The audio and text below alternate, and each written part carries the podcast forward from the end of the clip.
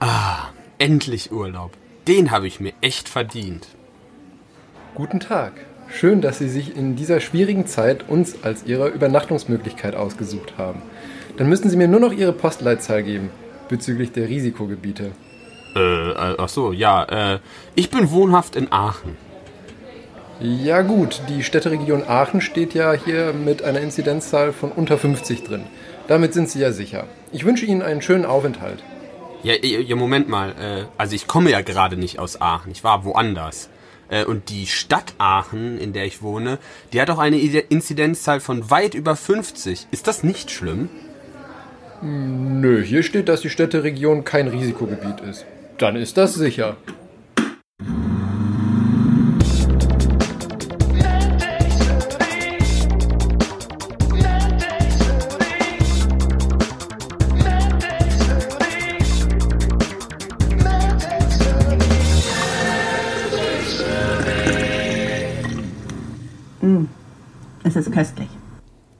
Damit herzlich willkommen zu einer neuen Folge MedTech Smoothie, Folge Nummer 22. Auf meinen Ohren, zurück aus dem Urlaub. Wie immer mein Freund und Kollege Benedikt Stanitzig aus dem Nicht-Risikogebiet Aachen. Ah, das ist streitbar, das ist streitbar. Ja, aber aus dem Urlaub ist richtig. Äh, ja, äh, und mit mir äh, im Risikogebiet äh, der leichten wissenschaftlichen Unterhaltung, Sebastian Deutsch. Hello, Aus dem Hotspot Essen. Hotspot ist ja relativ. Also Essen war ja hier das, das letzte, was Risikogebiet geworden ist. Die Einschläge kamen so drumherum. Also, erst- also Wuppertal ist ja hier richtig on fire irgendwie. ähm, und Essen war dann das letzte, wo es dann rüber geschwappt ist. Aber ich meine, das ist eh ja relativ, sage ich mal. Hier, hier im Ruhrgebiet ist ja, geht ja eine Stadt in die andere über. Ja. ja, aber genau das war ja auch, also ich glaube, das war ja auch so ein bisschen der Kritikpunkt, auch so ein bisschen hinter dem Intro. Äh, in Aachen fand ich, hat man das halt schön gemerkt, dass äh, Aachen und die umliegenden Satellitenstädte weit schon die Inzidenzzahl gerissen hatten, aber da die Städteregion Aachen, also der Kreis quasi, der für diese Be Bewertung äh, so interessant ist, aus der halben Eifel gefühlt besteht, wo halt nichts an Infektionsgeschehen abläuft, äh, ist man dann so beim Kreis Aachen so bei einer schönen 30 irgendwie.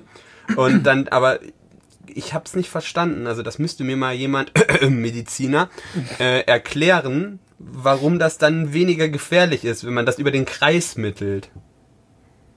Ja, da habe ich keine Erklärung für, weil es halt Quatsch ist.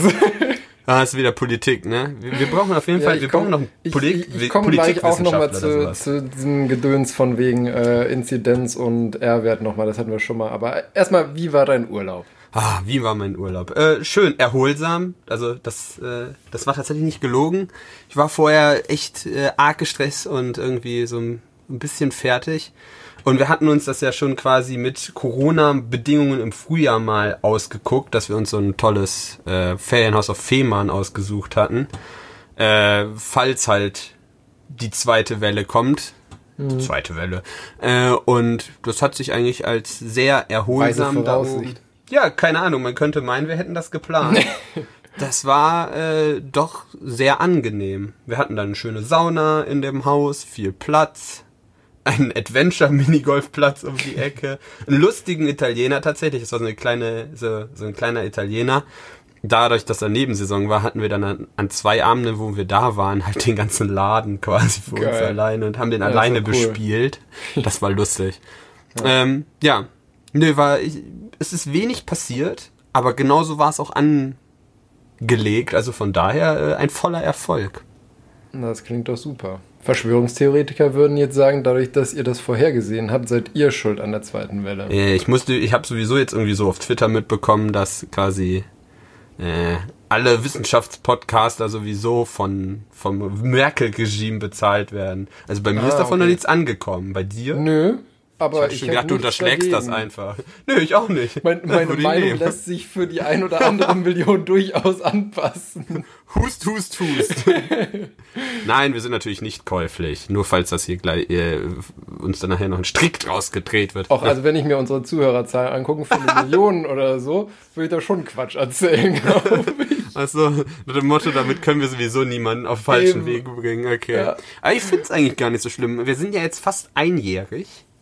Ja, fast. Nein, noch November. guter November. Monat. Ja, nee, ich genau. meine, die erste Folge haben wir am 2. Dezember, glaube ich, aufgenommen, meine Ah, ich. echt? Ja, okay. Ja. Äh, dann sind wir noch nicht so weit, aber ähm, ja, Bald. ich bin eigentlich ganz zufrieden Und damit. das wie es gibt eine fette Party. Deine fette Party. Dafür, dass wir beide eigentlich keine blassen Ahnung haben, was wir hier tun. Ja. Wird sich so schnell auch nicht ändern. Könnte man meinen. Und war sonst noch was? Ähm, ja, ich habe hauptsächlich gearbeitet in der Zeit. Nein. Ähm, doch. Und, ähm, aber ja, ähm, was ganz lustig war, ich hatte jetzt vor zwei, drei Tagen oder so auf meiner ähm, Arbeits-E-Mail-Adresse eine Mail bekommen, wo ich als erstes, als ich nur den Absender und Betreff gesehen hatte, konnte ich damit gar nicht so anfangen. Als ich das dann durchgelesen habe, ähm, ging mir aber wieder ein Licht auf. Und zwar habe ich von meiner, ähm, von meiner jetzt eigentlichen Doktorarbeit, die ich jetzt ja auch mehr oder weniger fertig habe, ähm, noch eine andere Doktorarbeit angefangen mit einem, ähm, mit einem Thema äh, in der, im Institut für medizinische Psychologie in München. Ähm, und da ging es um sozusagen die Placebo-Empfänglichkeit von Jetlag. Ich weiß nicht, ob du dich doch daran erinnern kannst, das hatte ich ja auf jeden Fall auch mal von erzählt. Aber ist nicht so wichtig, es geht auch jetzt weniger darum, was da jetzt wirklich passiert ist. Ähm, aber ich habe das ungefähr ein Jahr lang mit halt konzipiert, die ganzen Fragebögen und so. Und irgendwann habe ich halt festgestellt, ähm, dass das höchstwahrscheinlich wegen des Aufwandes für die, ähm, für die Probanden wahrscheinlich nicht allzu fruchtbar wird, diese Studie durchzuführen. Und habe dann im Prinzip äh, sozusagen gesagt, ich sehe da keine Zukunft für diese Studie, ähm, ich bin raus. Und jetzt hat aber anscheinend sich irgendein anderer Student erbarmt und das über die letzten Jahre fortgeführt. Und da ich im Prinzip die gesamte Grundkonzeption davon übernommen habe, werde ich jetzt äh, eventuell, wenn das durchkommt, als Co-Autor in einem äh, Nature Communications Paper stehen. Oh, ja, ich, das, ich habe diesen äh, das Paper selber noch nicht gelesen, weil es noch nicht komplett fertig war. Aber sobald das fertig ist, kriege ich das eben auch, um es Korrektur zu lesen Müsst ihr eure ähm, und abzusegnen. nicht- Moment, nennt man das bei euch Dissertation? Ja, Ja, muss man das nicht, müsst ihr das nicht ver, äh, veröffentlichen? doch, doch. Ah, Ich wollte nämlich gerade sagen, also bei uns muss man das, muss man das ja auch veröffentlichen. Also, Ja, also ja. es steht halt nur noch nicht fest, ob das in Nature Communications publiziert wird. Also kann natürlich auch sein, dass sie sagen, so, nö, sonst irrelevant. Es ist aber- Nature Communications. Ich will dich jetzt nicht bremsen. Es ist nicht Nature. Es steht Nature vorne dran. Okay, Ja, das, okay. ist mir, das ist mir auch bewusst. Just for flexing, cool. Aber ja, eigentlich, Genau. eigentlich ich finde äh, eine Veröffentlichung eigentlich immer ganz, ganz nett. Nice Ja. to have. Genau. Kanntest dir auf den Lebenslauf schreiben, vielleicht fällt da jemand drauf rein. genau. So, so ganz klein nur Communications. Nature. Communications. Das ist clever. Ähm, und dann, äh, um direkt hier äh, einzugreifen, noch bezüglich der Sache mit hier den Grenzwerten und so weiter, hatte ich nochmal einen Artikel gesehen, wo sich auch jemand darüber ausgelassen hat, eben, dass diese Inzidenzgrenzen und besonders dieser R-Wert, da hatte ich ja auch schon mal ein paar Folgen äh, vorher drüber gesprochen gehabt, Oh ja, ja, dass das ich Quatsch erinnere ist. mich. Ähm, Und auch noch, also einmal einen Wert geliefert, warum das auch Quatsch ist oder welcher Wert sozusagen uns dann Strich durch die Rechnung macht. Das war jetzt keine wirkliche Lösung für das Problem, aber warum das Blödsinn ist. Und zwar der sogenannte K-Wert. Das ist der, äh, der, der Dispersionsparameter für ähm, Infektionskrankheiten. Und Wieso gibt habt ihr den jetzt K genannt? Ach, frag mich doch nicht. Das ist noch konfuser als wir. Variablen bezeichnen. Ja, pf, keine Ahnung. Okay, Das darfst du mir schön. fragen. Ähm, und der gibt im Prinzip einfach an, äh, wie hoch der Prozentsatz ist ähm, an, an Übertragung, beziehungsweise wie homogen das Ganze eben übertragen wird. Ähm, und wie sehr diese Krankheit eben zu Clusterbildung in Form von Superspreadern oder so neigt. Ah. Und ich meine, je mehr du eher, sage ich mal, von einzelnen Personen die Verbreitung abhängig machst oder die Verbreitung abhängig ist, desto weniger macht der R-Wert halt Wert. Äh, macht der R-Wert Sinn. Desto weniger wert ist der R-Wert. genau. Nee, weil ich meine, der, der R-Wert ist ja letztendlich einfach eine Mittelung. Ähm, und wie du schon gesagt hast, das hat ja auch bei dir da in Aachen, wenn die Stadt Aachen weit über 50 ist, aber die Örtchen, die drumherum in der Eifel auch noch zur Städteregion gehören und du dann Mittel bildest, bist du natürlich darunter, aber dadurch ist die Stadt Aachen, also die Stadt selber, halt nicht ungefährlich. Und Ja. ähm, zum Beispiel, ein gutes Beispiel ist, ähm, weil diese R-Wertermittlung kommt halt auch von der ähm, Influenza, also von der echten Grippe, weil da ist nämlich dieser K-Wert nahe 1. Das bedeutet im Prinzip, dass Einer du... steckt einen an, quasi. Ja, nee, Nee, ab- nicht so, ja. Nee, aber wenn du, wenn du infiziert bist, dann infizierst du auf jeden Fall auch andere, zu denen du Kontakt hast, mehr oder weniger. Ja, Ähm, okay. Wohingegen zum Beispiel bei, ähm, bei zum Beispiel beim richtigen SARS oder beim MERS ähm, war es eben so, dass dieser K-Wert bei, weiß nicht, ich glaube beim einen irgendwie so 0,15, beim anderen um die 0,2 lag, ähm, was eben bedeutet, dass du häufig eine Person hast, die irgendwie viele ansteckt ähm, und dann wieder Personen, die gar keine anstecken. Und das ähnliche Phänomen hast du jetzt auch beim, äh, beim SARS-CoV-2 eben. Da liegt Ja dieser gut, das ist ja der dreckige bei Cousin quasi. Genau, da liegt dieser Wert bei 0,5 ungefähr, äh, plus minus. Und ähm, das bestätigen ja auch immer wieder Beobachtungen, weil zum Beispiel, äh, du hast ja immer wieder so Superspreader eben, wo dann eine Person irgendwie 30, 40, 100 Leute oder so ansteckt. Ähm, oder dann halt, wo, wo eine Veranstaltung ist, wo einer dann positiv getestet wurde und ganz viele anderen auf einmal dann eben auch dadurch. Der Und- Präsident der Vereinigten Staaten. zum Beispiel.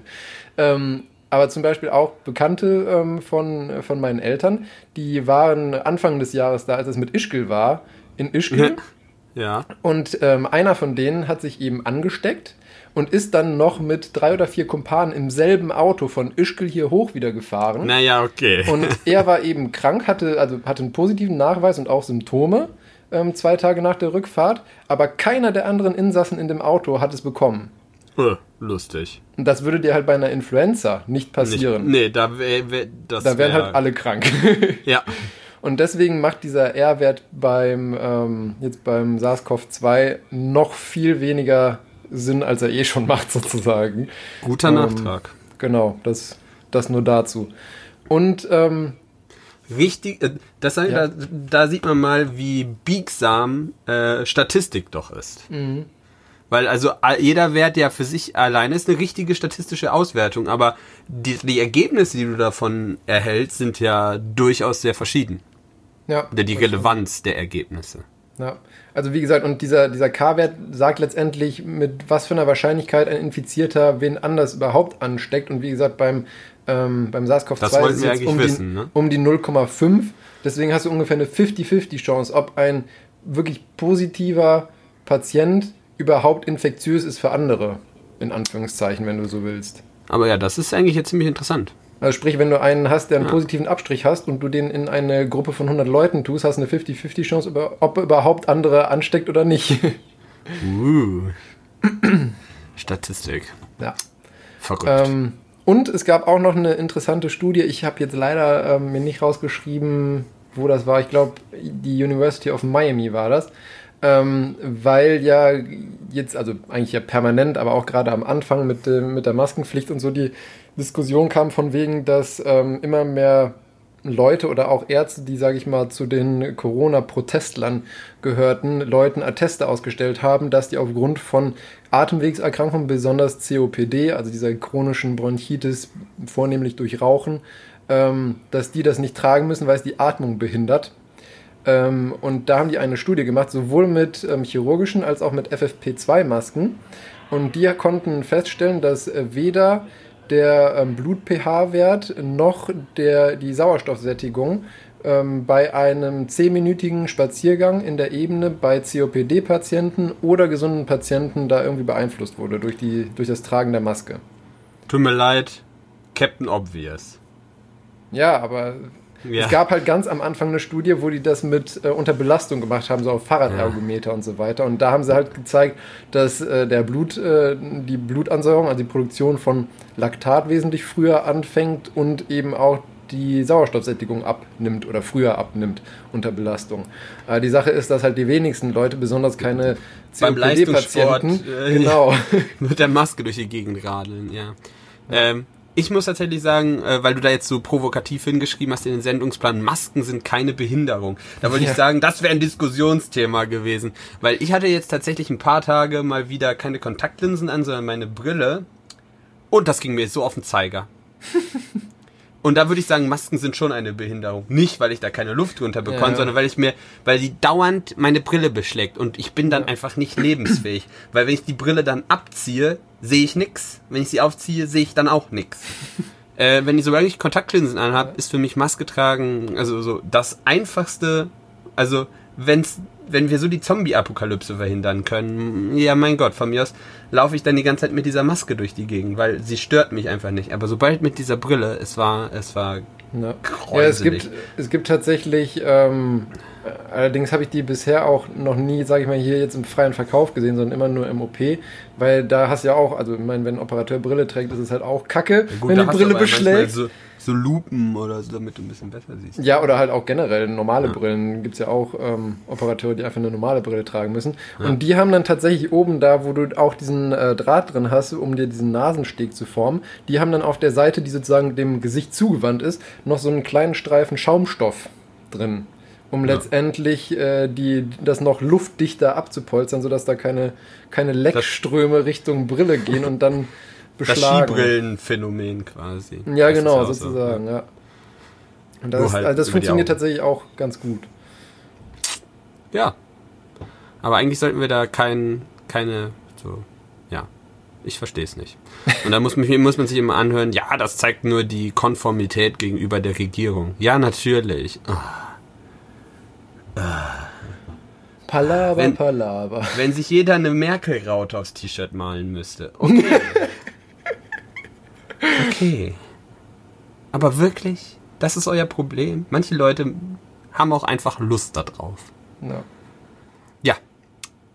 Was hast du Äh, noch ach so, Schönes ich- zu erzählen? Ich habe auch noch ein paar noch zwei. Punkte im Sendungsplan, zu denen du noch nichts ja, gesagt ja, hast. Ich hatte ja Urlaub und dann, dann, dann scrollt man ja so ein bisschen mal durch Social Media. Und dann ist mir nochmal äh, noch mal was vom Tesla Model Y, über das ich mich schon mal, äh, keine Ahnung, das hatte ich ja schon mal gesagt, dass es da, sagen wir mal, Qualitätsmängel gibt in der Fertigung dieser Automobile. Äh, und da ist erneut wieder was aufge aufgeploppt. Da hat äh, ein Model Y bei der Ausfahrt aus dem Werk sein Dach verloren. Nein! Ja, weil es gibt natürlich bei, Dach, bei Dächern ist es ta- tatsächlich gibt es verschiedene Ansätze, um die zu fügen, wie der Fachmann sagen würde. Äh, in den meisten Fällen werden die äh, Am verschweißt. fest, meiner Meinung nach. Fest ist richtig, aber fügen impliziert, dass es fest ist. Dann haben sie es nicht gefügt.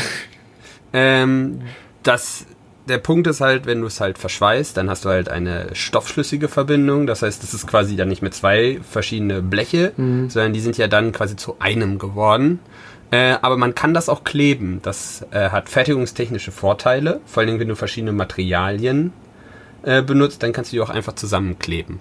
Und das wird bei Tesla so gemacht. Ich weiß zum Beispiel bei einem Stuttgarter Familienunternehmen, das Sportwagen baut, dass sich da äh, im Gegensatz zu dem Mutterkonzern, der wollte das gerne auch äh, produktionstechnisch optimieren und verkleben, da werden die Dach Dächer immer noch reingeschweißt aufgrund der höheren Chassissteifigkeit, die bei Sportwagen nicht ganz unerheblich ist. Ähm, aber es sind halt mehr Schweißnähte und Schweißnähte sind teuer, weil sie Zeit kosten. Und dann sonst rotzt du da einfach Klebstoff rein und dann, und dann wird das da reingeklebt. Offensichtlich ist da der Applikationsprozess noch nicht ganz aus, ausgereift.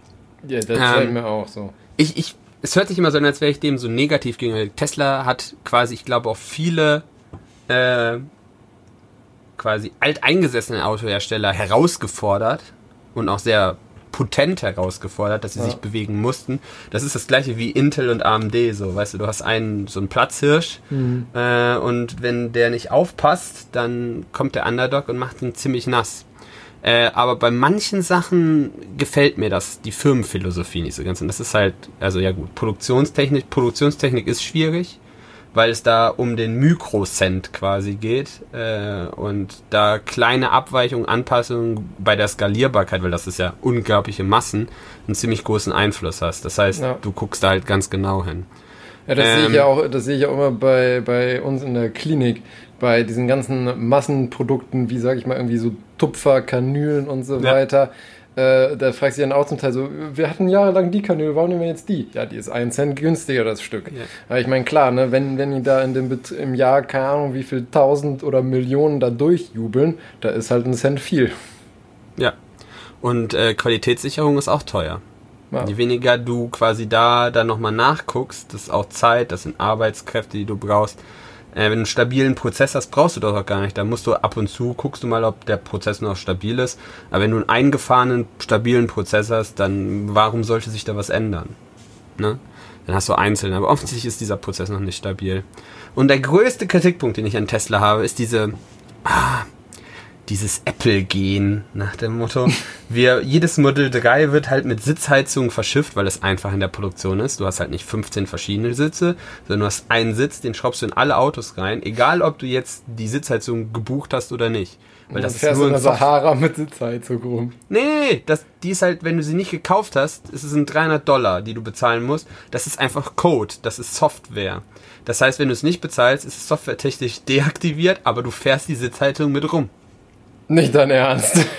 Doch, das ist kein Witz. Das ist echt traurig, aber es ist kein Witz. Und das macht Sinn. Ich weiß das, weil andere Autohersteller denken sich sowas auch. Also da wird darüber nachgedacht, sowas zu machen, weil produktionstechnisch macht das absolut Sinn, Ja, klar, weil Varianten teuer sind, weniger Varianten, effizienteren äh, Prozessablauf. Aber du musst ja trotzdem irgendwie das Geld bekommen. Also ist das die einfachste Lösung. Es hört sich nur unglaublich dumm an. Aber, ja. Ich meine, Das klar, ist auch teilweise- ich, ich glaube dann, da wäre dann die Akzeptanz fast besser, wenn du sagen würdest, okay, ich aktiviere es für alle und äh, mittel, machst dann halt den Durchschnittspreis etwas höher. Ja, Sodass Mark- du das dann gemittelt wieder sozusagen. Marketingtechnisch ist das tatsächlich ein mittelschwerer Albtraum, Ja. finde ich. Es Ja, sei denn, du hast halt deine, deine Fanboys wirst du damit nicht verschrecken. Nee, ist genau bei Apple. Äh, Aber das wird in vielerlei Hinsicht gemacht. Bei Motoren ist es mittlerweile auch so. Die sind teilweise baugleich, haben aber verschiedene Leistungen, einen verschiedenen Leistungsoutput. Das ist dann zum Beispiel nur Turbolader, Ladedruck. Ja, ja, ich meine, ist Das- ja zum Beispiel, wenn du, wenn du guckst, äh, normaler, normaler Golf, GTI und R. Ist alles der gleiche 2-Liter-Block. Ja, da gibt es ein paar Unterschiede. Das, die kommen, die laufen nicht alle als nicht alle gleich um, weil natürlich, wenn du den, ähm, sagen wir mal, das ist der gleiche Block, ja, aber die Anbauteile, zum Beispiel Ventile oder sowas oder gerade auch die Turbolader, die Ja, sind gut, klar, teilweise das etwas schon. höherwertiger, weil sie tatsächlich auch dann bei höherer Ladedruck oder höheren Leistungen größeren Ansprüchen ausgesetzt sind. Ja. Äh, und damit halt nicht die Lebensdauer leidet, musst du halt an manchen Stellschrauben ein bisschen mehr. Deshalb kann, könnte man wahrscheinlich auch bei dem klätschigen Golf, der den gleichen Motor hat, einfach softwaretechnisch den Ladedruck hochschrauben, aber würde dann wahrscheinlich einbußen in der Lebensdauer des Natürlich. Aggregats gegenüber der GTI-Variante sehen. Ja. Gut. Genug Vorgeplänkel, oder? Achso, nein, ich habe noch Nein, was. du hast noch was. Oh mein das Gott. habe ich nämlich auch gesehen und darauf warte ich schon die ganze Zeit, dass es anspricht. Oh mein Gott, ich hätte das beinahe vergessen. Äh, YouTube-Video habe ich gesehen, nämlich Ja, ich von auch. The Hacksmith. Ja. Die haben ein Laserschwert gebastelt. Und zwar nicht sowas, weil du was man sieht, man nimmt möglichst viel Strom, jagt es durch ein Stück Metall durch, damit das rot glüht und dann kann man das überall durchjagen. Nein, nein, nein, nein, nein, nein. Das haben sie nicht gemacht. Sie haben sich auch wirklich sehr künstlerisch sehr viel Mühe gemacht, das äh, Ja. optisch ansprechend zu machen Ja. und immer noch quasi portabel zu gestalten. Also Ja. nicht, weil sonst könntest du es halt irgendwie an, irgendwo anschließen oder sowas. Äh, sondern ähm, sie haben, äh, wie, es ist wie ein Proto-Saber. Der, äh, der Kenner wei- kennt den Unterschied, weil der Proto-Saber hat, äh, ist quasi die ältere Variante. Äh, die haben ein separates Powerpack. Ja. Und was machen die da? Sie haben eine tatsächlich äh, sehr leistungsfähige äh, Hyperschalldüse. Äh, quasi, da wird quasi das Gas, in dem Fall Wasserstoff, äh, mit Überschallgeschwindigkeit ausgestoßen und sehr, dass du halt einen laminaren Fluss hast. Also einen sehr geraden Fluss und dann halt optimal bei, äh, also bei quasi Lambda-Wert 1, also im gleich, im richtigen, genau richtigen Luft-Brennstoff-Gemischverhältnis verbrennst. Sauerstoff und Wasserstoff prinzipiell halt, ne? Ja, in dem Fall ja, aber das mit dem Lambda kannst du ja auf alles übertragen. Ja. Der ist dann halt nur anders, weil du anders oxidierst. Ähm, und dadurch, dass du halt diesen laminaren Flow hast, sieht das halt aus, als wäre es ein, eine Lichtschwertklinge. Man sieht das ein bisschen, wenn er es hin und her bewegt, dann sieht man halt, dass, dass Ja, das ist halt, kein ist stabiles bleibt halt Ding eine ist. Flamme irgendwie doch dann, ne? ja, genau, dass es halt letztendlich eine Flamme Ja. ist, aber Ja, und das, du siehst halt auch beim, beim Ende, die, die züngelt halt auch so ein bisschen wie eine Flamme. Aber wenn, sag ich mal so. Sie haben immer wenn den richtigen Bildausschnitt still, Genau, gewählt. wenn, wenn du still hältst und oben die Spitze nicht auf dem Bild drauf ist, ist es eins zu eins wie, ähm, wie ein Laserschwert. Vor Und sie hatten ja auch in dem, in dem Video, ähm, also das ist ja ein zweiteiliges Video, einmal wo die wirklich die Funktionalität testen und einmal die Konzeption davon. Und die haben ja auch äh, dann probiert, das Ganze mit verschiedenen Salzen zu färben, was ja, Ja, auch ja. ganz gut funktioniert hat tatsächlich. Ja gut, das ist ja Verbrennung. Ne? Das Ja, ist, gut. äh, Müsstest du es noch irgendwie cool. hinkriegen, diese Salze sozusagen konstant zuzuführen, sodass du dann wirklich eine permanent rote Klinge oder sowas hast. Naja, muss ja nur irgendwie so ein Tank mit dem Zeug und dann da, dadurch quasi vor der Verbrennung in diesen Strom rein, weil dann wird das ja mitgerissen. Könnte man ja irgendwie sogar irgendwie als gesättigte Lösung oder so über diese drei Zinken, die da an, der, an den Ecken dran waren, machen. Ja, aber so ganz, viele ich, Möglichkeiten. ich fand's ganz cool, dass sie es einfach gemacht haben. Ja, und vor allem das Ding, das, das schneidet ja wirklich halt durch eine Metalltür, ne? Ja, ja, ja. Ein bisschen unhandlich, Bisschen unhandlich und auch nicht ganz so schnell wie ein echtes aber für, Lichtschwert, für, aber eine, ich für die Real, Realumsetzung eines Science-Fiction Ich wollte gerade sagen, bis, bisher das, was wirklich einem echten Lichtschwert definitiv am nächsten kommt. Ja. Ja, das ist schon Vor allem echt ich cool. Richtig recht hübsch sah auch das äh, dieses Ausfahren und Einfahren. Das haben sie Ja. auch sehr gut hingekriegt. haben Das ist einfach die Düse einem- halt an und abdrehen. Genau, mit Gut, so einem Arduino, aber ja, und, äh, und Schritte und äh, hier, ja, das ist elektronischen Ventilen haben die das ja programmiert. Ja gut, das, äh, Das das optimale der, Mischungsverhältnis. genau, dass der Mensch das auch nicht hinkriegt, das war auch klar. Das ist wie moderne Avionik. Da kann auch Kampfflugzeuge kann auch kein Mensch mehr fliegen. Das müssen auch das Computer machen. Wir werden ersetzt. Ja, das war's jetzt aber. Gut. Was hast du denn dann an Themen mitgebracht? Ah, was habe ich mitgebracht? Als Paper habe ich mir die AI Ju- Jukebox ausgesucht. Bin ich schon sehr gespannt. Ähm. da hast du mir schon gesagt, ich soll irgendeinen Link öffnen, darf mir aber noch nichts anhören. Äh, und als Diskussionsthema habe ich, hm, lecker Kekse. und als Auflockerer zwischendurch habe ich mal was aus Nepper Schlepper Arschgeigen mitgebracht. Eigentlich, ah, wir hatten eigentlich ja gesagt, wir machen das hier unpolitisch, ne? aber bei uns färbt das ja auch schon immer unsere eigene Ansicht. Deshalb finde ich es vollkommen legitim, das sind unsere eigenen Ansichten, die färben immer so ein bisschen durch. Da habe ich ein Zitat unseres Innenministers, also unseres NRW-Innenministers rausgesucht. Na, Es ist mir vor die, eher vor die Füße gefallen und ich fand das so schwachsinnig. Dass es, es passt auch, es ist nicht ganz so politisch, es passt auch wirklich gut hierhin. na.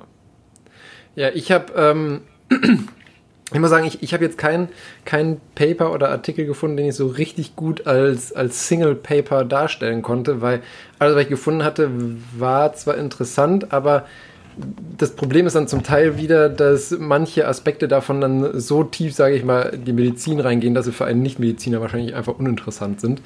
Ähm, sodass ich für, für den Paper-Slot sozusagen zwei Themen direkt genommen habe. Ah, okay, das habe ich Und, und zwar einmal Therapia ex Juvantibus und tote Dickhäuter. das sind die beiden Themen. Ähm, dann habe ich auch als ähm, Auflockerer zwischendurch, ich habe es auch mal bei uns in die Kategorie der Nepper, Schlepper, Arschgeigen reingeschrieben, aber es passt eigentlich nicht so hundertprozentig zu dem Ding, aber das wollte ich einfach noch dazwischen packen ja. als Auflockerer. Okay. Ähm, und als Diskussionsthema habe ich, wobei das auch, sag ich mal, die Diskussion eher sekundär ist, ähm, der Pionierpanzer des Hirns. das fand ich lustig. da bin ich mal gespannt. Ich glaube, dazu hast du mir ein Bild geschickt. genau, dazu habe ich dir ein Bild geschickt. Was das mit dem Panzer zu tun hat, weiß ich allerdings nicht. Ja, ja, ja, ja, alles gut. Wird schon, ne? Genau. Ja, und ich habe mich natürlich um den Rauskehrer wieder gekümmert diese Woche. Wundervoll. Dann Ja. darfst du auch direkt mal anfangen mit deiner AI-Jukebox. Ich will jetzt nicht wissen, was, was ich mir da anhören soll. Was du dir da anhören sollst. Ja. Ähm, ich, ich bin über ein, ein, äh, ein Thema gestolpert, beziehungsweise über eine, ja, soll sagen, also, es ist aber nicht streng genommen nicht ein, ein, ein Paper, äh, weil es von aus einer äh, aus einer, einem Forschungsunternehmen kommt. Also es kommt nicht von der Uni oder sowas, also könnte man schon, ah, es ist eine wissenschaftliche Arbeit. Aus einem Forschungsunternehmen, nämlich OpenAI. Das Coole daran ist, das ist eine Non-Profit-Organisation, die in San Francisco in Kalifornien sitzt äh, und so fancy Technical-Kram machen. Also das sieht eigentlich aus wie so, eigentlich so wie man sich San Francisco und das Silicon Valley vorstellt. Man haut äh, re relativ clevere Leute, die Bock auf alles haben, zusammen und lässt die einfach mal machen.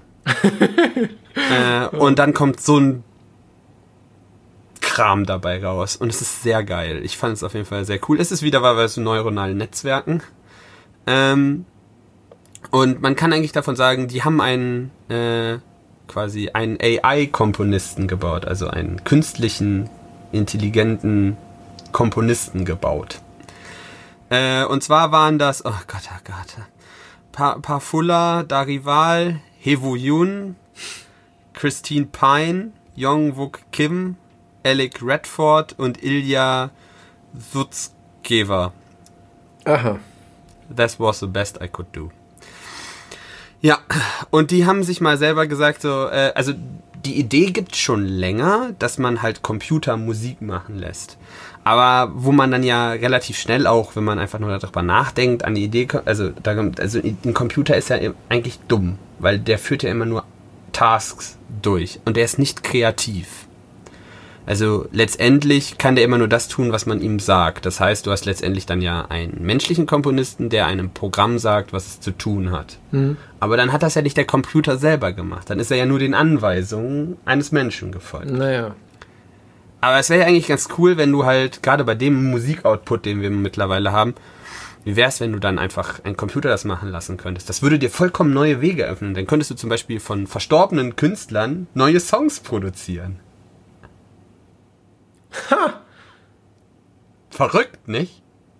Ja, echt? Ja, why not? Weil, was sind denn eigentlich Songs?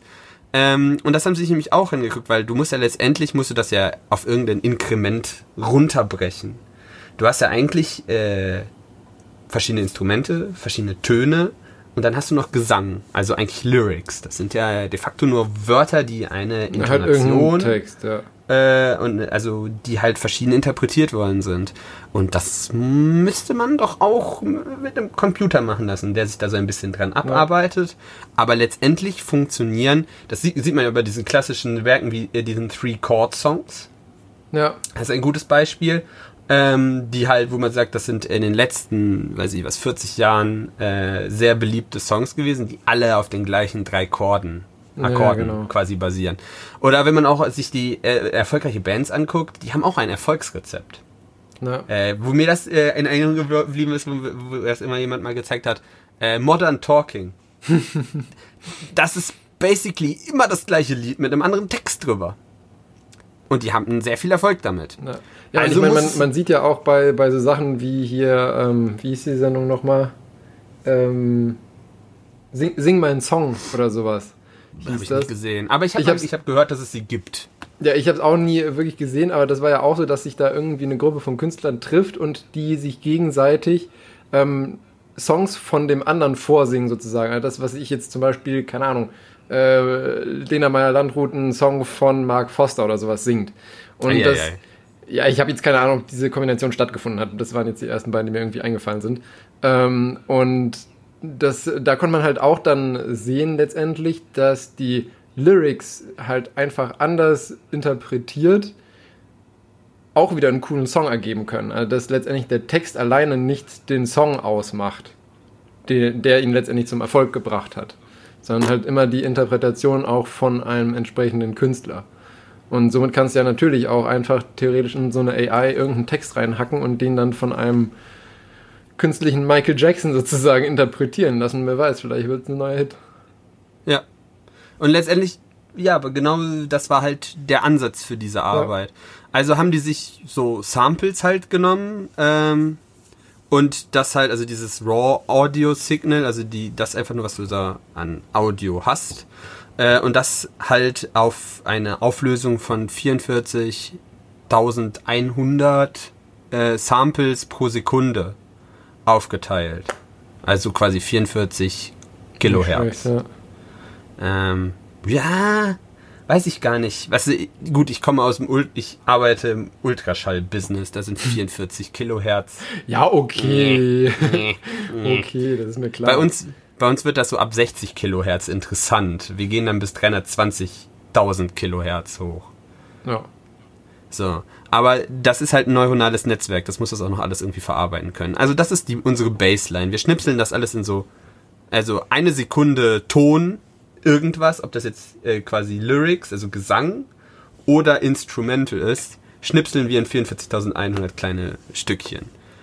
Ähm, und das können wir ja quasi codieren. Das können wir quasi in eine Datenbank ablegen äh, und uns dazu irgendwas merken. Also zum Beispiel, wir versehen das dann mit so Sachen wie, ähm, wie ist das Timing, wie ist die Intonation, wie ist der Ton eigentlich, was ist das, äh, können ihnen quasi so ja, Attribute geben.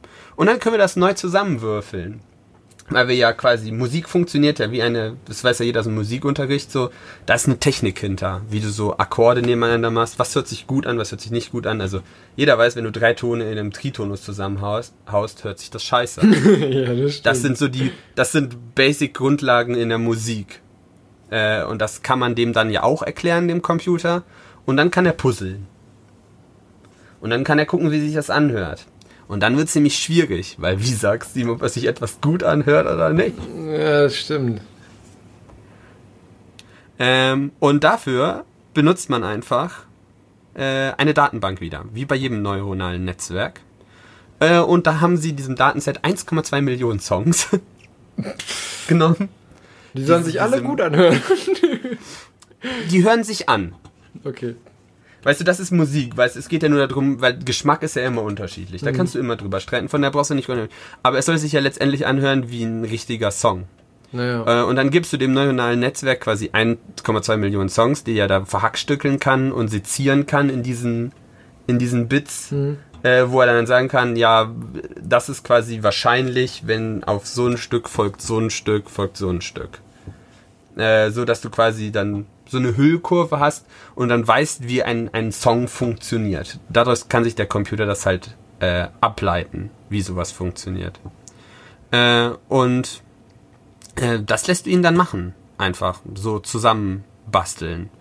Äh, und das funktioniert quasi immer nach dem gleichen Muster. Du hast diese, diese Samples äh, und den baut er wieder zusammen. Dann reißt es wieder auseinander, dann baut es wieder zusammen und das kannst du in verschiedenen Layern machen einfach. Also in inkrementellen Stücken. Du kannst halt ganz kleine, also quasi die einzelnen Dreiklänge basically zusammenbauen. Also du hast drei verschiedene Töne und machst die in verschiedenen Kombinationen immer mhm. zusammen. Mhm. Aber das ist ja das kleinste Inkrement. Und du hast ja quasi, wenn du da noch Lyrics dabei hast, dann soll die Musik das ja unterstützen. Das heißt, du brauchst ein immer noch klein, aber du brauchst einen etwas größeren Ausschnitt, der zusammenpasst. Also mehrere Töne, die so zusammenpassen. Ja. Die musst du ja dann auch wieder zusammenfinden. Und dann musst du aus diesen Schnipseln wieder ein übergeordnetes Motiv zusammenbauen. Und das quasi, und das musst du immer ja gucken. Also du baust erst so einen Dreiklang, dann baust du einen anderen daneben. Dann ja, die hören sich zusammen nicht so gut an, dann änderst du einen davon, bis es passt. Dann nimmst du noch einen dazu. Und, und so macht er das halt auch. Intelligenz dann bewerkstelligen. Ja, das hört sich halt immer, man sagt dazu künstliche Intelligenz, aber ja. letztendlich ist das schon sehr Computer, ne? Ja, ja, gut. Weil äh, intelligent ist daran ja jetzt erstmal nichts, wenn man einfach ausprobiert. Intelligent wird dann, weil er schneller wird, weil er lernt. Hm. Also er merkt sich quasi, wenn er einmal so sagt, ah, ich sollte keinen Tritonus bauen, dann wird er nicht jedes Mal ausprobieren und sagen, ah, vielleicht funktioniert der ja jetzt. Vielleicht das merkt er. Ja, genau, vielleicht funktioniert er diesmal und dann, ah, nee, doch nicht. Äh, und das ist halt dann so ein Feed-Forward-Loop. Also du fängst immer quasi bei den kleinsten an und gehst immer nach vorne. Mhm. Dann wirst du wieder von vorne und von vorne. Du könntest natürlich auch von groß nach klein, aber das macht bei der Musik ja keinen Sinn, weil du ja bei dem kleinsten Stück anfangen musst irgendwie. Ähm, da gibt's auch stabilere Algorithmen und, äh, Algorithmen und nicht so stabile Algorithmen. Das mhm. ist halt dann wieder so die Technik. Da haben sie verschiedene Algorithmen, also verschiedene neuronale Netzwerke angeguckt. Da hatte ich ja auch schon mal drüber gesprochen. Das ist so äh, ein paar Standardnetzwerke, die halt so verschiedene Tasks ausführen können. Und für verschiedene Aufgaben sind verschiedene neuronale Netzwerke unterschiedlich stabil. Äh, und da haben sie dann halt auch ein bisschen rumprobiert, welches da am besten funktioniert halt einfach. Aber das für uns jetzt auch vollkommen äh, uninteressant. Ähm, letztendlich baut das Ding halt 72 Layers auf und legt die halt immer übereinander. Also diese, diese Inkremente, um das halt zusammenzubauen. Ähm, um das dann halt zu so einem ja, 32 Bit 44,1 Kilohertz RAW-Audio zusammenzubauen. Dazu muss man wissen, das ist jetzt nicht High Quality, das ist nicht Hi-Fi. Ja, okay. Wenn du es mal, ne, weil das, da, äh, da Ich will mir jetzt endlich was anhören. wir sind noch nicht fertig. Wir sind noch nicht fertig. Och, Mann. Ähm, aber woher weiß der Mann, oder der Mann sage ich schon, der Computer, wie er dann halt eben diese Musik dann aus diesen Inkrementen zusammenbaut? Weil, weißt du, nachher hast du so einen Schnipsel von Metallica und dann Helene Fischer und er ist sich nicht ganz sicher und dann war, mein Gott, das sind zwei legitime Musikdinger, warum haue ich die nicht zusammen? Also haben sie das ihn halt aussortieren lassen, dann halt aus diesen Datenbänken, was so klanglich dann die gleichen Verläufe hat oder die gleichen Aufbauten. Und da ist tatsächlich dann bei rausgekommen, dann ha- haben die so eine Mindmap, die äh, ist dann auch auf, in den, in den Shownotes dann halt zu finden. Da kannst die, du kannst dir selbst den Code von dem Scheiß angucken, weil die alles, ist alles öffentlich. Alles offen so. Und dann siehst du halt so lustige Sachen, dann, dann äh, hat er halt verschiedene Interpreten äh, einfach mal so lokalisiert, ähm, wie die sich klangtechnisch anhören und nachträglich haben die dann halt darüber quasi dann geguckt, was das für Interpreten sind welches Genre die sind. Und dann kannst du halt dann so sehen, wie nah sich verschiedene Genres sind und verschiedene Interpreten unter sich. Also, dass du dir zum Beispiel dann anguckst, äh, der Pop hängt halt in der Mitte, irgendwo zwischen Rock, Country und R&B. Was sehr Sinn macht, okay, weil ja. Populärmusik ist ja so ein Mischmasch aus allem eigentlich. ja. Und dass zum Beispiel Soundtracks eher Richtung Klassik gehören als zu Hip-Hop. Hm. Und dass Blues und Jazz sehr nah aneinander sind. Und wenn du dir dann zum Beispiel Pop anguckst, dass halt, äh, selbst wenn du hier, Kiss zum Beispiel ist ganz lustig, Kiss hängt, äh, hängt ein bisschen Richtung R&B hoch, äh, aber noch bei Rock, aber auch sehr stark Richtung Pop.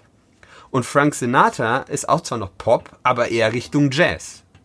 Das macht Sinn. Äh, passt schon ziemlich Also gut, das hat ja. das Ding alles schon relativ gut rausgehauen. Und dann kommt so zu komischen Sachen, dass du dann auf musiktechnisch dann, also wenn du die zitierst, äh, Jennifer Lopez sehr, sehr nah an Dolly Parton dran ist.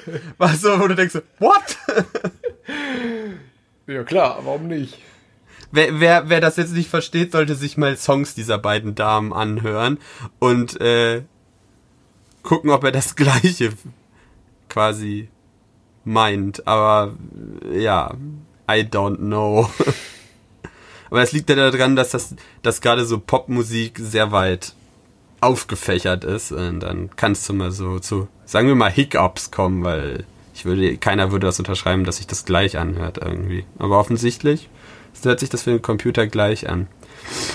Ähm, Lyrics sind da ein bisschen schwieriger, weil ähm, da ist ja auch viel Interpretation. Also selbst wenn du jetzt äh, einen Song hast, der zum Beispiel von verschiedenen Interpreten gesungen wird, äh, ist die Intonation oder quasi wie die interpretiert sind Ja. immer anders. Das stimmt. Und das verwirrt so einen Computer, weil dann gibt es kein Schema mehr. ja. Äh, also wo legst du das zu? Ist dann der Song gleich und die Interpretation eine andere oder ist die quasi ist das jeweils die Band und das sind quasi zwei verschiedene Songs, die nur zufällig die gleichen Lyrics haben? Das macht es trotzdem für den Computer schwieriger, äh, quasi so eine Folge auszuarbeiten, weil offensichtlich gibt es nicht nur immer eine richtige Lösung. Das wäre für einen Computer ja cool, äh, wenn das so wäre, äh, was halt nicht der Fall ist. Äh, aber auch das kann so ein, so ein neuronales Netzwerk dann halt auch lernen. Das macht dann halt mal einen falschen Trial und geht halt vielleicht mal eine andere, eine andere Abbiegung und merkt dann dich in diesem Feed-Forward-Loop irgendwann hin, also, hä, das Ende passt überhaupt gar nicht mehr zum Anfang. Ah, gehe ich noch mal ein bisschen zurück, guck noch mal einen anderen Weg. Ah, das passt besser. Äh, und so macht es da, puzzelt es dann halt die Lyrics aneinander. Allerdings machen die dann semantisch vielleicht keinen Sinn mehr. ja gut, das, das ist höchstwahrscheinlich der Fall. Und was noch ein Problem war, was sie noch nicht geschafft haben, es gibt keine äh, Refrains oder sowas. Das konnte das Programm auch noch nicht. Also, dass du so große, sich wiederholende Schleifen hast. Also, dass du quasi immer ja Refrain, Strophe, vielleicht eine Bridge oder sowas. So, so kreativ war das Programm dann doch noch nicht, dass es halt sowas damit halt spielen konnte. Äh, weil das ja tatsächlich auch Stilelemente sind. Aber das ist, steht halt dann unter Future äh, Directions, dass das halt noch auf jeden Fall gemacht wird äh, dass man halt dann noch quasi eine einen Overlayer hat, äh, dass du halt quasi so eine Strophe dichtest und einen Refrain und den dann noch zusammen bastelst. Äh, ja. Was ich noch ganz cool finde, ist, um eine Minute äh, zu Musik zu rendern, dauert, das dauert neun Stunden. Oh Gott. Oh Gott. Äh, Da Aber würde ich sagen, genau. dass so mancher Song schneller geschrieben wurde. Ja gut, aber wenn du halt einen, einen Artist hast, der überhaupt nichts mehr schreiben kann, weil er in der Kiste liegt. Ja gut, dann sind Da- neun Stunden wieder okay. Ja. Und wenn du überlegst, was du dann Geld verdienst mit, finde ich das gut äh, äh, eingesetzte Zeit. Ja, du wolltest dir was anhören. Ja. Ich habe auch schon was rausgesucht. Und zwar haben die so eine dann auch noch so eine kuratierte Database äh, mit so Samples, die halt dieses dieser AI-Komponist zusammengebastelt hat. Und zwar gibt's da diese Unseen Lyrics. Das ist halt quasi was, was, was äh, in einem Stil von einem Komponisten halt zusammengewürfelt worden ist, wo der halt wirklich kreativ war. Also diesen Song gibt es nicht. Das wäre dieses klassische, du hast halt einen Komponisten, äh, der halt einen neuen Song schreibt. Der war nämlich so wie Elvis Presley. Irgendwas von Elvis, äh, ein Rockstück, das er halt nie geschrieben hat. Ja, Das ist schon cool. fancy. Ähm, äh, dann hast du halt so Re-Renderings, wo ich, man... Ich glaube, das höre ich, mir mal- das höre ich mir mal an mit Elvis Presley. Ja, dann höre ich mir das mit an, damit wir darüber sprechen können. Und natürlich äh, werden wir das dann auch... Äh, Ja, das wir müssen mal gucken, wie das, wie das äh, natürlich rechtlich ist. Oder weißt du, obwohl das ja eigentlich alles Open Source ne? Es ist öffentlich, ja, es ist Open Source, es ist öffentlich für jeden ja anderen. Also müssten wir das auch quasi in den Podcast reinschneiden können. Okay, dann höre ich mal rein.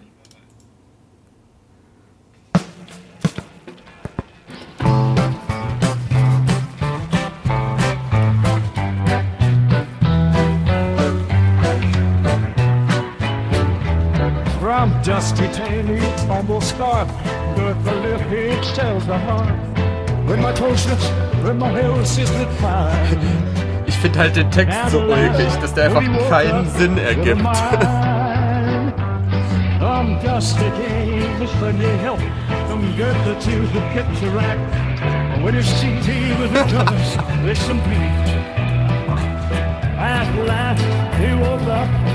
His soul. Stimmt schon, warte, ich mach mal kurz Pause. Aber es stimmt schon. Also ich glaube, wenn ich jetzt einfach im, sag ich mal, wenn ich jetzt im Auto fahren würde und das Radio das abspielen würde, ich glaube, ich würde sofort denken so, sag mal, ist das von Elvis Presley oder so? Ja, Ich ne? meine, also gerade wenn du, wenn du Auto, also zumindest bei mir so, wenn ich Auto fahre, so, da höre ich nicht immer auf die Texte von Songs. Ähm, Das ist eher so Hintergrundgedudel. Ne? Genau, genau. Und ähm, das ist schon echt cool. Ich meine, der, der Text, der gibt natürlich 0,0 Sinn. Und ich finde, gerade bei diesen, bei diesen alten Knistern aufhören, hörst du halt, dass dieses Knistern sich immer verändert. Mhm. Weil das halt wahrscheinlich, also ich nehme mal an, dass das, das wird zwar mitgerendert, weil das, aber das hängt halt in den Musikstücken immer unterschiedlich mit drin. Und da er das quasi als ganz normales Audiosample benutzt, ist das halt wie eine Instrumentspur. Ja, Das finde ich ein bisschen verwirrend, weil dieses Knistern, äh, dieses Dumpfe, das leiert so ein bisschen, weil er das offensichtlich nicht, also das ist nicht immer das gleiche, aber das liegt halt daran, weil das alle all- alles alte Aufnahmen halt sind. Ich nehme an, wenn wir was moderneres nehmen, fällt uns das nicht an. Jo, dann gibt's Re-Renderings, das heißt, da hat man einfach versucht, äh, so, sowas nachzuvollziehen, was es schon gibt. Also hier, dann siehst du zum Beispiel hier äh, Alternative Metal in Style of äh, Disturbed. Ähm, was ich aber ganz cool finde, sind die Completions. Da fä- fängt halt ein Song an und man hat dann die AI einfach da drauf gelassen, mach den mal fertig. Oh, das ist natürlich geil. Oh, das ist super. haben, hier steht, äh, we, äh, we provided 12 seconds of audio to condition on a jukebox complete. Ja, es ist super. Und da würde ich vorschlagen, dass wir uns mal hier den letzten äh, Pop in Style of Rick Astley anhören. Weil das kennen wir alle.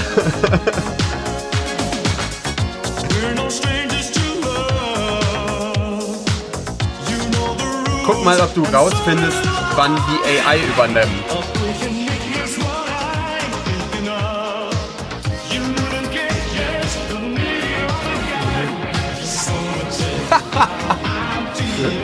Du hörst, du hörst so, als wenn, als wenn da so gerade irgendwie so ein, so ein Hiccup hätte, wie beim Stimmbruch. So ein bisschen. Und das Schlimme ist,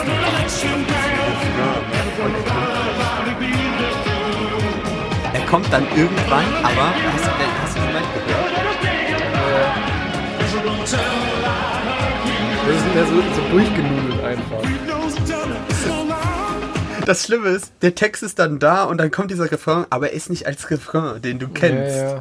es kommt aber, es steht da dieses Never gonna get you up, never gonna get you down. Und du hörst das und du äh, Einfach so weiter durchgedudelt. es passt halt, es passt halt, genau. Es es hört sich so an, als wär's der Song, aber du da spätestens da merkst du, ah, irgendwas Nee. stimmt hier nicht. Irgendwas stimmt hier nicht. Enttäuschung. Aber es ist einfach ziemlich cool. Das Also ja, das bei diesen Completions fällt's dir halt auf, weil da das immer halt das das Original ist und Ja. äh, ja. Ich fand's super, was technisch alles möglich ist. Verrückt. Auf Also muss er erstmal kommen. irgendwann braucht man Musiker überhaupt gar nicht mehr, wenn das so weitergeht. Jo, ist irgendwelche. Computer da drauf los. Vor allem, also, ich meine, wenn das Ding jetzt noch hinkriegen würde, halt Refrains zu bauen und du nicht sozusagen, also jetzt bei den Completion, da ist es natürlich auch so, du erwartest was. Du kennst den Song, du hast. Genau. Für, es Das- gibt deshalb fand nur, ich das so egal ob du jetzt den Song magst oder nicht, es gibt halt nur eine Form, die du als in Anführungszeichen richtig abgespeichert hast. Und wenn das Genau. halt nicht kommt, ist es so, wie wenn du dich irgendwie bei Singstar versinkst, so ungefähr. Ja. Und, Und wa- was man hier halt noch, finde ich, auch stark hört, ist halt quasi, dass, dass das nur 44 Kilohertz sind. Da, du, hörst, du hörst es knistern. Du hörst es rauschen. Ja. Also selbst wenn es nicht Elvis Presley ist, weil es halt nur 44 Kilohertz sind. Ja. Aber das kannst du natürlich auch noch weiter skalieren, aber dann rastet das wahrscheinlich irgendwann vollkommen aus. ja. Und ich bin mir ziemlich sicher, dass sie das nicht auf einem Dell Optiplex gerechnet haben, die hatten wahrscheinlich schon äh, severe Rechenpower dahinter. Ja, hatten wahrscheinlich schon einen Casio-Taschenrechner. Ja, echt fancy shit, muss man sagen. Ja, ja, ich fand's auch ganz cool. Ich muss das mal teilen. Echt cool gemacht. Verrückt. Verrückt. Jetzt, jetzt, fängt, jetzt fängt Skynet schon an, Songs zu schreiben. Ja, solange er nur das tut, mein Gott.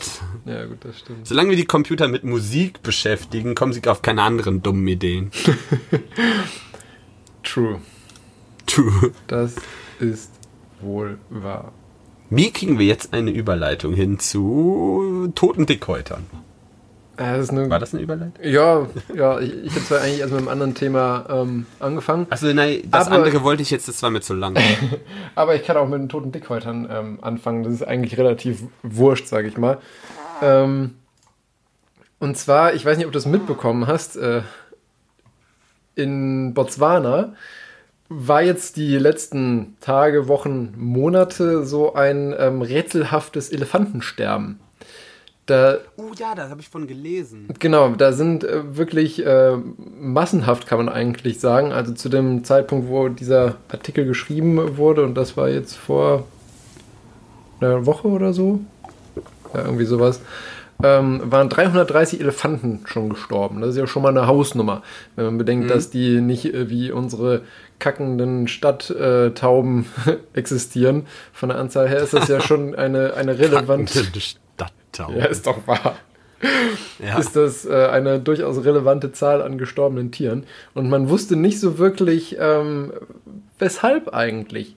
Weil man, also man, die, die Tiere wiesen jetzt keine ähm, offensichtlichen Verletzungen irgendwie aus, sodass man direkt gesagt hätte, okay, die sind Wilderern zum, zum Opfer gefallen. Ähm, es, man konnte jetzt auch nicht direkt ein, ähm, irgendwie eine Seuche oder sowas feststellen.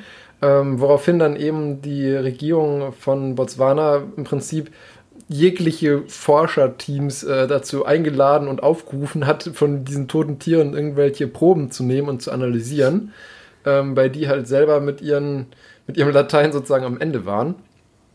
Und ähm, letztendlich haben sie dann, nachdem sie halt keine, keine Viren, keine Bakterien oder sowas nachweisen konnten, das nächst äh, naheliegende genommen, und zwar Toxine einfach, dass sie davon ausgegangen sind, dass sie irgendwie vergiftet wurden, ähm, beziehungsweise an Gift gestorben sind. Und da sind sie letztendlich jetzt auch ähm, zu einem Ergebnis gekommen. Und zwar war das, das sind die wahrscheinlich an dem Gift von Cyanobakterien gestorben. Also Blausäure. Nee, nicht blau, ja, nicht direkt Blausäure, aber Blaualgen halt. Ja. Und Hey, aber das ist ja die, das ist ja. ja, die, ja, die, nee. Gla ja, das Toxin ist ja nicht das. kein, ist ja nicht direkt Cyanid. Nein, aber nein, die, die ist- aber Funktion die ist gleiche. ähnlich, Ja. genau. Ja. Und ähm, Da haben sie dann eben, weil das war nämlich auch ganz interessant, weil die, ähm, die Todeszahlen sind nämlich jetzt in der letzten Zeit auch wieder rückläufig gewesen, was sie dann jetzt äh, retrospektiv festgestellt haben. Weil die Algenblüte nachgelassen hat. Nee, weil einfach die, die kontaminierten Wasserlöcher ausgetrocknet sind. Äh, okay, also kann man das Problem natürlich auch lösen. Genau, weil die, ähm, wenn, wenn die Wasserlöcher halt trocken sind, dann können sie auch keine Bakterien mehr zu sich nehmen. Und ähm, das war, also ist jetzt aktuell im Prinzip die, die Konsens-Todesursache. Aber hätte man da nicht auch sehen müssen, dass andere Tiere, die da aus diesen Wasserlöchern getrunken haben, tot umfallen? Das haben sie nämlich dann auch direkt als erstes als, ähm, sage ich mal, ähm, fragwürdig äh, dargestellt, weil natürlich sollte man davon ausgehen, dass andere Tiere dann auch daran sterben. Ähm, so richtig, sage ich mal, evident konnten die da auch noch kein, keine Lösung für oder keine Erklärung für finden. Was aber ihnen als, äh, sage ich mal, am naheliegendsten schien, war, dass im Verhältnis zum Körpergewicht Elefanten relativ viel Wasser trinken. Ah, Ähm, weil ich und- hätte jetzt nämlich gesagt, es braucht ja schon relativ viel Gift, bis du so einen Elefant aus dem Latschen haust. Genau, ähm, also die trinken generell gut, vom Körpergewicht her relativ viel Wasser und nehmen damit Ah, dann auch okay. relativ viel, ähm, viel Gift auf. Und was sie auch im Gegensatz zu anderen Tieren machen, ist, die baden und spielen sehr viel in Wasser, sodass die Forscher eben auch gesagt haben, dass sie wahrscheinlich auch eine nicht irrelevante äh, Menge an Toxinen über die Haut aufgenommen haben dann. Und was halt Okay. bisher natürlich, ähm, weil, sag ich mal, kein Bedarf da war, noch niemand erforscht hat, ist, ob nicht vielleicht einfach, warum auch immer der ähm, Elefantenorganismus für dieses Toxin letztendlich anfälliger ist. Ne? Ich meine, es gibt ja auch, Ja, das kann natürlich auch eben, ich meine, es ja. gibt ja in der Natur auch ähm, irgendwelche Tierchen oder so, die Sachen äh, futtern können, die für uns Menschen giftig sind, einfach weil die dagegen immun sind. Ähm, das wird aber keine lustige Studie. nee, das wird keine lustige Studie. Ähm, ja, aber auf jeden Fall. Aber lustig, dass du das jetzt das Thema aufgebaut hast. Ich weiß nämlich, vor ein paar Jahren äh, gab es was, oder das war das schon Jahrzehnte, äh, da hatte man auch genauso einen ähnlichen mysteriösen Fall mit Rentieren in Sibirien. Die sind auch herdenweise tot umgefallen. Und da war es dann nämlich auch was ähnliches. Ich weiß jetzt nicht, ob es auch die gleiche Ursache war, aber ich erinnere mich, mich auch, da war es nämlich auch so ein rätselhaftes Massensterben von irgendwelchen Rentierviechern. Ja gut, ich meine, in Sibirien weiß ich jetzt nicht, ob. Ich glaube, das ist zu kalt für Cyanobakterien da. Aber Ich meine, es wäre nämlich auch irgendwie dann halt so ein Umwelt. War, war das irgendwie irgendwelche. Eine heiße Quelle oder so. Ja, ja, aber es war auch relativ weit vorbei. Egal, aber ich erinnere mich auch, dass da irgendwas war. Das Ja. war auch ähnlich, ähnliches Setting. ja. Nee, aber fand ich auf jeden Fall ganz interessant, ähm, dass da letztendlich so ein kleines Bakterium diese 330 Dickhäuter da anscheinend niedergestreckt hat. Ja, die Bakterien, das sind die eigentlichen äh, Kings der Erde. Ja, ja, vor allem, ich Gerade meine, jetzt in der Pandemie sollte uns das äh, lehren, dass die Mikroorganismen so generell, äh, dass wir uns da, diesen Titel mit der, Kön mit der Krone der Schöpfung, äh, dass wir da aufpassen sollten. Ja, ja und ähm, ich meine, man muss ja auch bedenken, die, die sage ich mal, Urväter der Cyanobakterien und anderen Bakterien sind ja auch dafür verantwortlich, dass wir jetzt, also einmal in unseren menschlichen Zellen die Mitochondrien haben, die Energie herstellen und die Pflanzen die äh, Chloroplasten. Ach, tatsächlich. Das sind ja, das, da gibt es ja die Endosymbionten-Theorie, falls du dich an Biounterricht noch erinnerst. dass ich habe zum frühestmöglichen Zeitpunkt Bio abgewählt. Die Endosymbionten-Theorie äh, besagt ja letztendlich, weil, ähm, okay, warte, ich, ich muss ein bisschen weiter ausholen. Ah, ja. Ähm, ja, aber erstmal muss man ja ein bisschen erklären, was überhaupt Mitochondrien und äh, Chloroplasten sind. Ähm, Ach du Jemine, so weit willst du auch so. ja, das muss man ja schon verstanden haben. Also wir haben Okay. in unseren menschlichen Zellen haben wir halt äh, die Mitochondrien, die letztendlich die Energie herstellen für alles im Körper, sage ich mal. Ähm, die sind, haben aber eine besondere Rolle als ähm, Zellbestandteil, sage ich mal, weil die haben nämlich auch nochmal eine eigene DNA. Und das konnte man, ähm, es gibt tatsächlich auch Erbkrankheiten, die nur durch DNA vererbt werden, äh, nur durch die äh, Mitochondrien-DNA vererbt werden. Und das ist wiederum ganz interessant, weil die können nur von Müttern übertragen werden, weil nämlich bei der, ähm, bei der Verschmelzung von Spermium und Eizelle ähm, die Mitochondrien von dem Spermium zurückbleiben. Die gehen gar nicht in die Eizelle rein. nur als kleiner Side-Fact. Ähm, Cooler Side-Fact. Und man konnte sich lange nicht erklären, warum die äh, Mitochondrien eine eigene DNA haben. Und ähm, die Endosymbiontentheorie beruht eben darauf, dass sie letztendlich ähm, besagt, dass irgendwann zu Urzeiten mal eine eukaryotische Zelle, also eine Zelle wie wir und alle ähm, Tiere, sage ich mal, all- alle lebenden Tiere sie besitzen, ähm, dass die mal ein Bakterium halt in sich aufgenommen hat, das aber nicht abgetötet hat, sondern eben dann zu einem Bestandteil ihrer festen Zellstruktur gemacht haben. Ja, Sozusagen, das ist sich so einverleibt. ja, im Prinzip, so als, als wenn die im Prinzip gesagt hätten, so, okay, ich nehme dieses Gebäude noch mit in meine Stadt rein und behalte sie da und zerstöre es nicht. und äh, nutze im Prinzip die Funktion davon. Aber ändert die Architektur nicht. Also quasi, meine Stadt hat eine vollkommen andere Architektur als das Gebäude, was ich noch mitnehme. Ja, so ungefähr kann man sagen. Ja, Und okay. ähm, das besagt eben diese Endosymbiontentheorie. Und ähm, ähnlich ist es auch mit, dem, mit den Chloroplasten bei Pflanzen. Und die Chloroplasten sind letztendlich das Pendant zu unseren Mitochondrien in den menschlichen bzw. tierischen Zellen. Nur können die das mit dieser Photosynthese. Genau, die brauchen halt keinen kein Zucker und Sauerstoff, sondern denen reicht Luft und Liebe. und halt Licht. Ähm, Luft und Liebe und Licht. genau, und ähm, Je nachdem, welche Esoteriker du fragst, äh, geht das auch bei Menschen. ja, ja.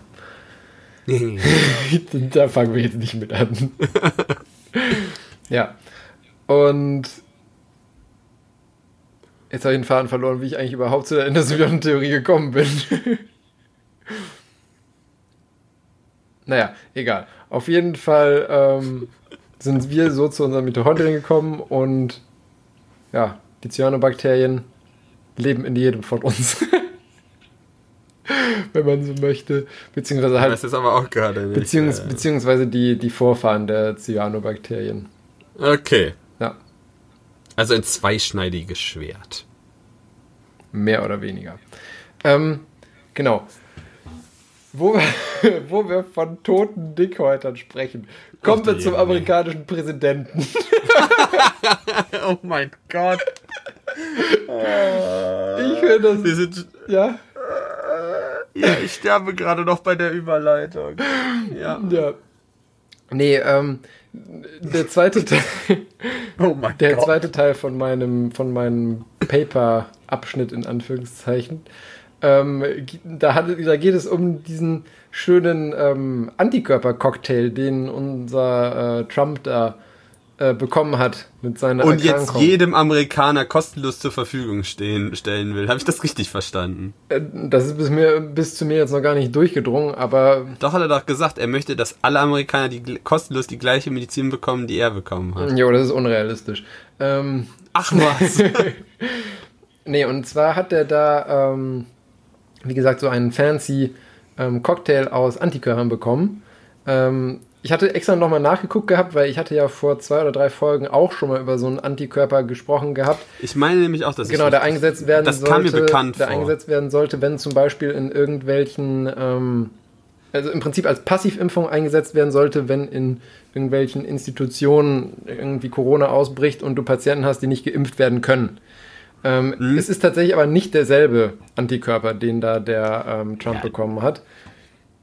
Wäre ja auch äh, hier banal anzunehmen, dass der irgendwas kriegt, was Das- jeder andere auch kriegen könnte. überfliegen könnte. Ähm, genau, aber also dieser ähm, der Antikörper-Cocktail nennt sich Regenkov2, also R-E-G-N-Kov2, keine Ahnung, woher diese ich Abkürzung hätte kommt. schon Reagan gesagt. Ja, ich wollte auch gerade Reagan sagen, aber ähm, Region. genau.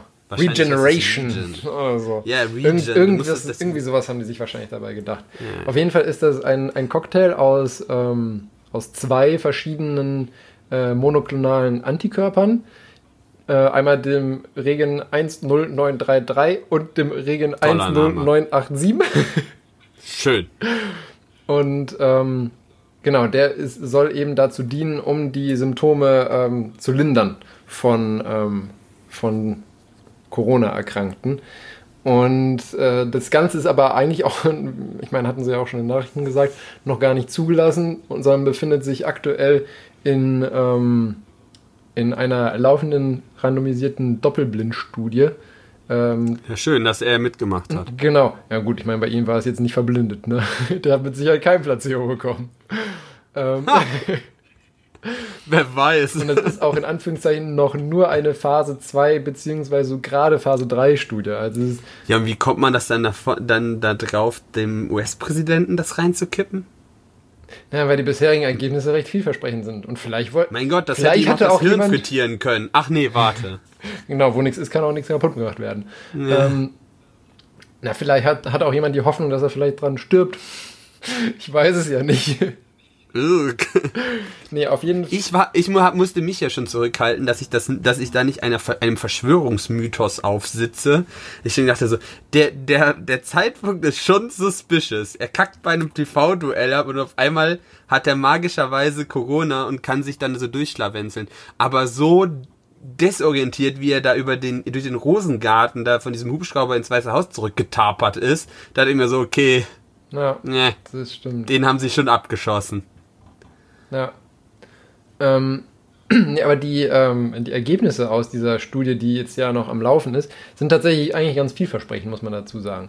Ähm, und zwar wurden die, also natürlich einmal logischerweise, wie es bei so einer Doppelblindstudie ist, wurde das Ganze unterteilt in, ähm, in eine Placebo-Gruppe und eben eine, eine Verum-Gruppe, also die dann wirklich die Antikörper kriegen. Und dann hat man diese nochmal unterteilt in ähm, eine Gruppe mit Patienten, die seropositiv sind. Das bedeutet, die schon körpereigene Antikörper gebildet haben. Die seronegativ sind, das bedeutet, die noch keine gebildet haben. Und aber auf jeden Fall ähm, positiv sind für den Coronavirus. Und welche, wo der Immunstatus noch unklar ist, beziehungsweise nicht genau identifiziert werden konnte. Und ähm, Wie ist das möglich? Ich habe gedacht, das wäre so eine binäre Sache. Nee, ist es nicht. Du hast ja auch verschiedene Antikörperklassen im Körper. Ähm, Ach, der Jemine. für die Ich Akutantwort. glaube, da hast du auch schon mal drüber. Genau, also ja, da Immun, hast du auch schon mal Immunantwort ist was, was ganz kompliziertes. Und ich meine, letztendlich ist es ja auch so, ob du sagst, ob einer seronegativ oder seropositiv ist. Das ist ja, indem du sagst, so ab der Zahl ist positiv und ab darunter ist. Und wenn dann halt so genau auf der Grenze bist, ist halt manchmal schwierig Ja. zu sagen. Dann sind wir wieder bei diesem, bei dieser Grenzwertdiskussion. da, das finde ich ja momentan sowieso auch ein bisschen schwierig. Ja. Äh, Oder zum Beispiel ein, ein gutes Beispiel dafür ist ähm, Hepatitis B-Impfung. Da gibt es nämlich sogenannte, ähm, also nach einer Hepatitis B-Impfung gibt es sogenannte Low- oder Non-Responder. Ähm, oder auch welche, die sozusagen den, den Impfstoff Titer wieder abbauen. Weil also der, der Impfstoff Titer, den man so oft hört, sage ich mal, ist nichts anderes als im Prinzip die Anzahl oder die Einheiten an Antikörpern, die der Körper bildet, um letztendlich dann das Hepatitis B-Virus in dem Fall abzuwehren. Und man sagt, es ist eine erfolgreiche Impfung durchgeführt worden, wenn sechs Wochen nach der Impfung der Titer bei über 100 ähm, Einheiten pro Milliliter liegt. Das, Und ähm, das ist dann eben eine normale ähm, Impfantwort letztendlich. Dann gibt es sogenannte Low Responder. Die ähm, haben dann nach den sechs Wochen einen Impftiter zwischen 10 bis 100. Und dann gibt es eben Non-Responder und die haben dann einen Wert unter 10, wie der Name schon sagt. Also quasi ist nichts Genau. passiert. Und es gibt so Leute, wie mich zum Beispiel, die anfänglich einen Titer über 100 haben. Der sollte aber eigentlich für mindestens 10 Jahre halten. Aber bei mir zum Beispiel ist es so, dass ich nach zwei Jahren habe ich dann keinen nachweisbaren Titer mehr. Und da ist dann jetzt zum Beispiel die Sache, normalerweise würde man angeben, okay, wenn kein Titer da ist, ist auch keine Immunantwort da. Ähm, dem ist aber nicht so, weil Studien haben herausgefunden, dass selbst bei Non-Respondern, die keine erhöhte Infektionsgefahr haben gegenüber Hepatitis B, sodass man davon ausgeht, dass es irgendwelche zellulären ähm, Gedächtniszellen gibt, die eben bei der Impfung den Impfstoff aufnehmen, eine Immunität erzeugen, die aber nicht anhand des Titers messbar ist. Also offensichtlich ist das Messsystem falsch, weil die Immunsysteme so unterschiedlich arbeiten, dass das damit, also quasi die Immunisierung damit nicht zweifelsfrei bestimmt werden kann. Ja, so kannst du es auch nicht sagen. Also die klassische äh, Immunität kannst du darüber schon messen, weil das ist im Prinzip das Grundprinzip der Immunität, dass auf, aufgrund dessen, dass du dem Körper einen Fremdstoff gibst, der gibst, der daraufhin spezifische Antikörper bildet, der eben diesen Fremdstoff unschädlich macht. Das ist im Prinzip die klassische Definition einer Immunität im menschlichen Körper. Es gibt aber halt noch andere Wege, wie auch, sage ich mal, ähm, Viren oder andere oder Bakterien oder Fremdbestandteile bekämpft werden können. Ähm, deswegen, also es, sagen wir so, es stimmt schon, das Messinstrument, es gibt halt nur Ausnahmen. Und das ist das Problem. Das ist das Problem. genau. Ähm, aber zurück hier zu, der, zu dem Antikörpergedöns mit äh, hier unserem schönen Corona. Ähm, und da hat er eben gezeigt, dass dieser Antikörpercocktail bei ähm, seronegativen Patienten die Viruslast von äh, SARS-CoV-2 bis zum siebten Tag äh, signifikant reduzieren konnte. Ähm, dann war es noch so, dass ähm, bei seropositiven Patienten die, ähm, die sozusagen die Virusgrundwerte auch bis zum siebten, siebten Tag nochmal stärker verringert werden konnte. Äh, Die haben generell natürlich dadurch, dass sie schon körpereigene Antikörper haben, eine geringere Viruslast ähm, als die Seronegativen. Aber das wurde dann nochmals zusätzlich gedrückt, was eben auch zeigt, dass dieser Antikörper auf jeden Fall im Prinzip ähm, effektiv und spezifisch ist für das äh, Coronavirus. Allerdings ähm, war es so, dass man zwar eine Reduktion ähm, von den Symptomen auch zeigen konnte, die waren aber nicht signifikant. Leider. Zwar knapp, also die, ähm, die Reduktion, also die Signifikanz für die Symptomreduktion lag bei 0,05 für einen P-Wert. Also und bei 0,0, äh, nee, lag bei 0,09 und bei 0,05 ist normalerweise der Cut-off, wo man sagt, okay, ab da ist es ein signifikantes Ergebnis, weil die Irrtumswahrscheinlichkeit zu vernachlässigen ist. Und das ist eben noch nicht der Fall. Ich meine, jetzt sind die natürlich noch nicht fertig mit ihrem, ähm, mit ihrer Studie. Wenn dann noch mehr Daten dazukommen, kann es natürlich sein, dass die Ergebnisse noch signifikant werden. Ähm, aber ja, es scheint auf jeden Fall kein schlechter Ansatz zu sein, um es mal so zu sagen. Aber ich bezweifle dennoch, dass dieser Antikörper für die breite Masse sinnvoll ist. Und ähm, ja, deswegen hoffe ich immer noch auf einen Impfstoff. Aber da hat ja auch jetzt vor einer Woche ungefähr, ich weiß nicht, gar, gar nicht, ob es einer von den beiden war oder beide zusammen, aber auf jeden Fall äh, Pfizer und äh, BioNTech, die arbeiten ja zusammen an diesem mRNA-Impfstoff. Und ähm, die haben jetzt gesagt, dass sie im Prinzip kurz vor der Vollendung ihrer Studien sind und eventuell noch schaffen, bis Ende November einen Zulassungsantrag zu stellen für den Impfstoff. Und ähm, die haben auch ein, ähm, ich weiß gar nicht, wie man das, wie man das auf schlau nennt, aber die haben auf jeden Fall ein, Auf schlau nennen. ja, oder wie, wie der Fachbegriff dafür ist, weil die haben nämlich einen, einen speziellen, sage ich mal, Zulassungsantrag bei der ähm, europäischen ähm, Institution, die für die Zulassung von Medikamenten zuständig ist, gestellt. Weil normalerweise ist es halt so, du erfindest ein Medikament oder halt einen Impfstoff und wenn der fertig ist, stellst du den Antrag und dann guckt die ähm, europäische ähm, Agentur eben für Arzneimittelzulassung, ob das okay ist oder nicht. Problem ist halt, dass du eine relativ lange Wartezeit hast, weil die sich erstmal durch den kompletten Datensatz durcharbeiten müssen, bis, bevor die sagen Ja, können, ja oder richtig. nein. Ähm, Ja. Jetzt bei diesem beschleunigten Verfahren ist es so, dass die nicht erst, wenn das fertig ist, das Ganze betreuen, sondern die begleiten im Prinzip den Forschungsprozess. Also die haben, während die Daten Also dann entstehen, müssen sie es nicht nach, ja, dann müssen sie genau, es nachträglich nicht noch genau, die kriegen im. Prinzip die komplette Forschung mit, sodass die dann, wenn die Forschung zu Ende ist, schneller im Prinzip aus den Daten, weil die natürlich gesehen haben, wie die erhoben wurden, ähm, schneller sagen können, okay, go. Das ist aber ja, da ist ja nichts gegen einzuwenden Ja. jetzt erstmal. Ja, und und zumindest sind die äh, schon so optimistisch, was die Ergebnisse angeht, dass die auch aktuell schon äh, dabei sind, massig Impfstoff zu produzieren.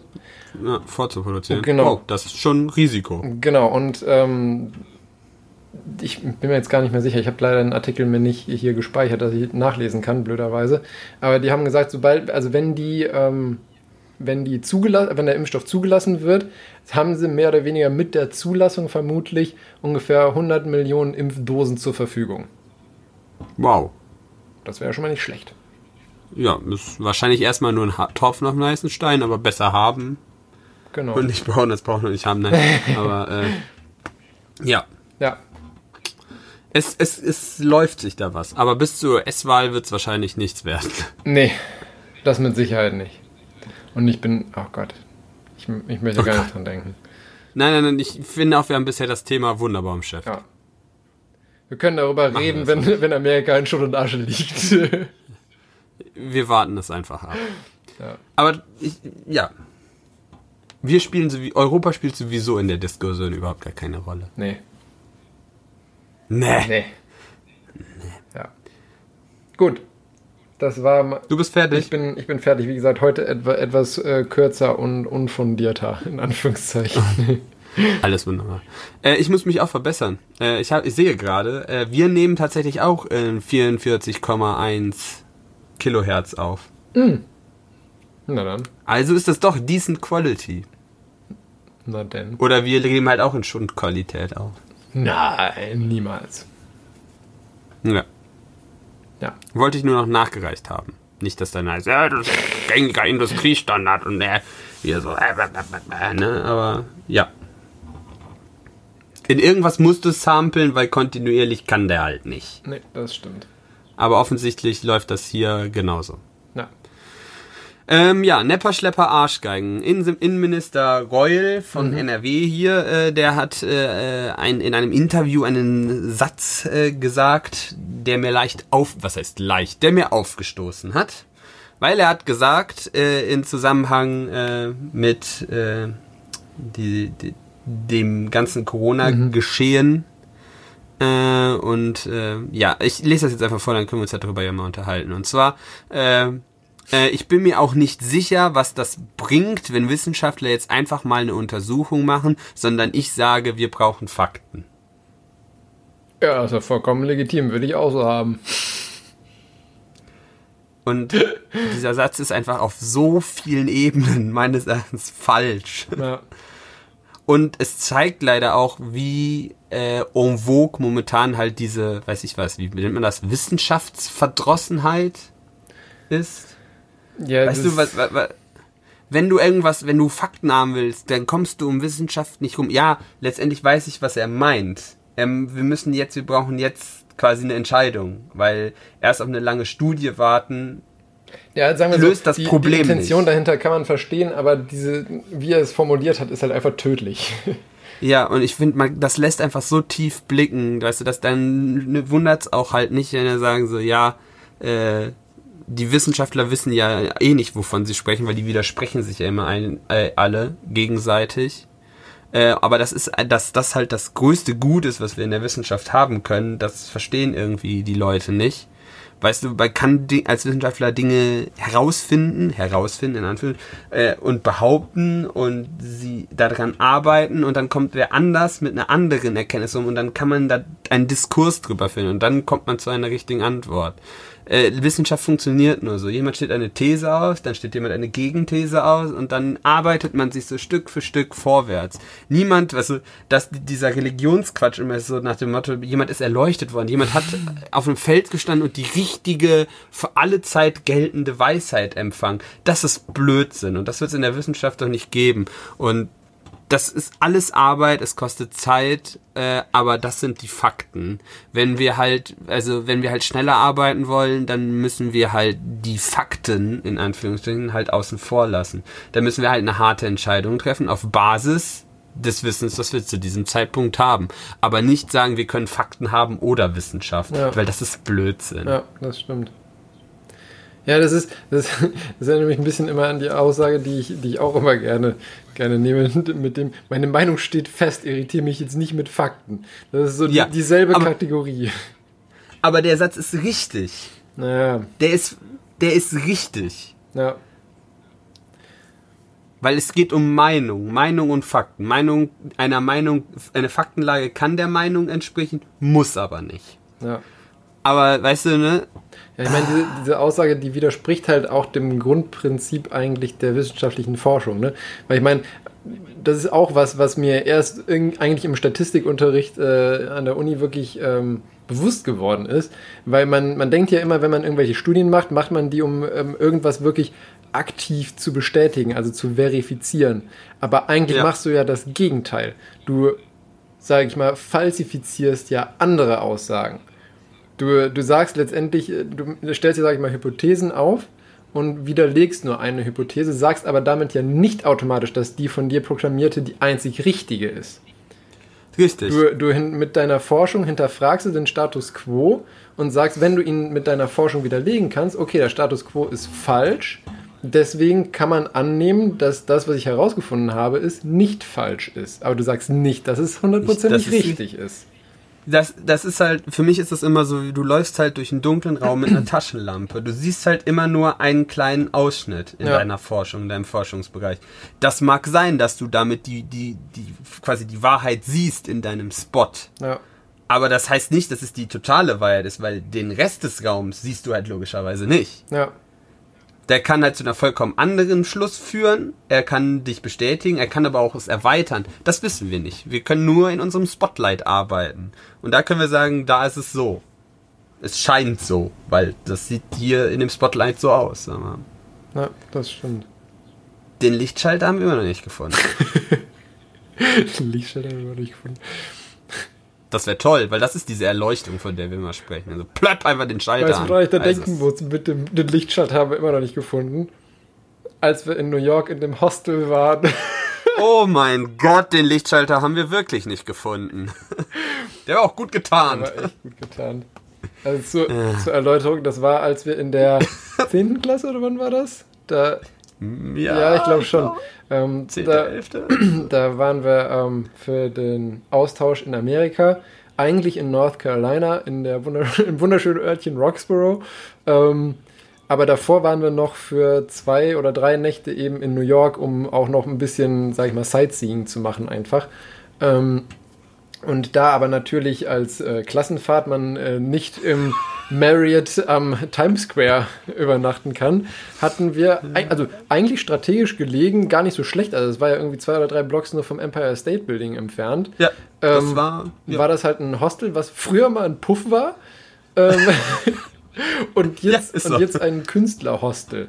Künstlerhostel. Ein Art Hot Hotel, Hotel Host, ein Art Hostel Ja, genau. was wie das ähm, war. vom Grundprinzip her eigentlich auch ganz lustig gemacht, weil du hattest halt ähm, jede Etage, sage ich mal, so mottomäßig wirklich von äh, Decke bis Boden angestrichen Und jeder Raum war und jeder, anders, ne? jedes Zimmer hatte halt ein eigenes Motto.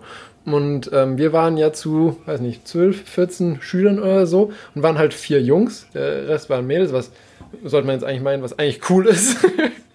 ähm, aber auf jeden Fall waren wir dann eben immer zu viert als Jungs auf einem Zimmer. Ähm, Oh Gott, das war dann in, irgendwie- in Washington ist das gar nicht gut Nee, in gelaufen. Washington ist es gar nicht gut gelaufen. Ähm, aber, da hatten wir Bettwanzen. ja. Ähm, aber das, äh, das war dann, als wir angekommen sind, das war halt irgendwann abends, irgendwie so gegen 8, 9 Uhr oder so, so dass es halt draußen auf jeden Fall schon dunkel war. Und Ja. ähm, wir sind halt in das Zimmer rein und als wir reingegangen sind, fiel halt noch das Licht vom Flur ins Zimmer rein, sodass man was sehen konnte. Und es war auch jetzt nicht stockduster ohne Licht, ähm, aber halt so dämmerig, sodass du halt nicht alles gut gesehen hast. Wir sind in das Zimmer rein. Die Tür fiel hinter uns ins Schloss und es war dunkel. nicht stockduster, aber so dunkel, dass du nicht gut was sehen konntest. Und das Problem war, dass unser Zimmer als Motto irgendwie Wald hatte. Demnach Ja. waren alle Wände inklusive Decke halt mit Bäumen, also wie wenn du im Wald stehst, angestrichen. Und wenn ich sage alles, meine ich wirklich alles, inklusive Selbst die genau, Badezimmertür. Ähm, Fensterläden, Lichtschalter, alles, wirklich alles. Und das war halt das Problem, weil wir wussten ungefähr, wo wir reingekommen sind, aber halt nicht mehr genau, sodass wir als erstes eine Tür gefunden haben. Das war halt wie gesagt das Bad und dann mussten wir irgendwo haben wir uns an den Wänden entlang getastet, um diesen blöden Lichtschalter zu finden, dass wir mal Licht in der Wohnung haben. Das war, ja, Ja. das war schon lustig. Netter Exkurs. Und als wir dann da könnten wir auch einen Podcast drüber Oh, machen. ja. Dumme Oh Urlaubsgeschichten. ja.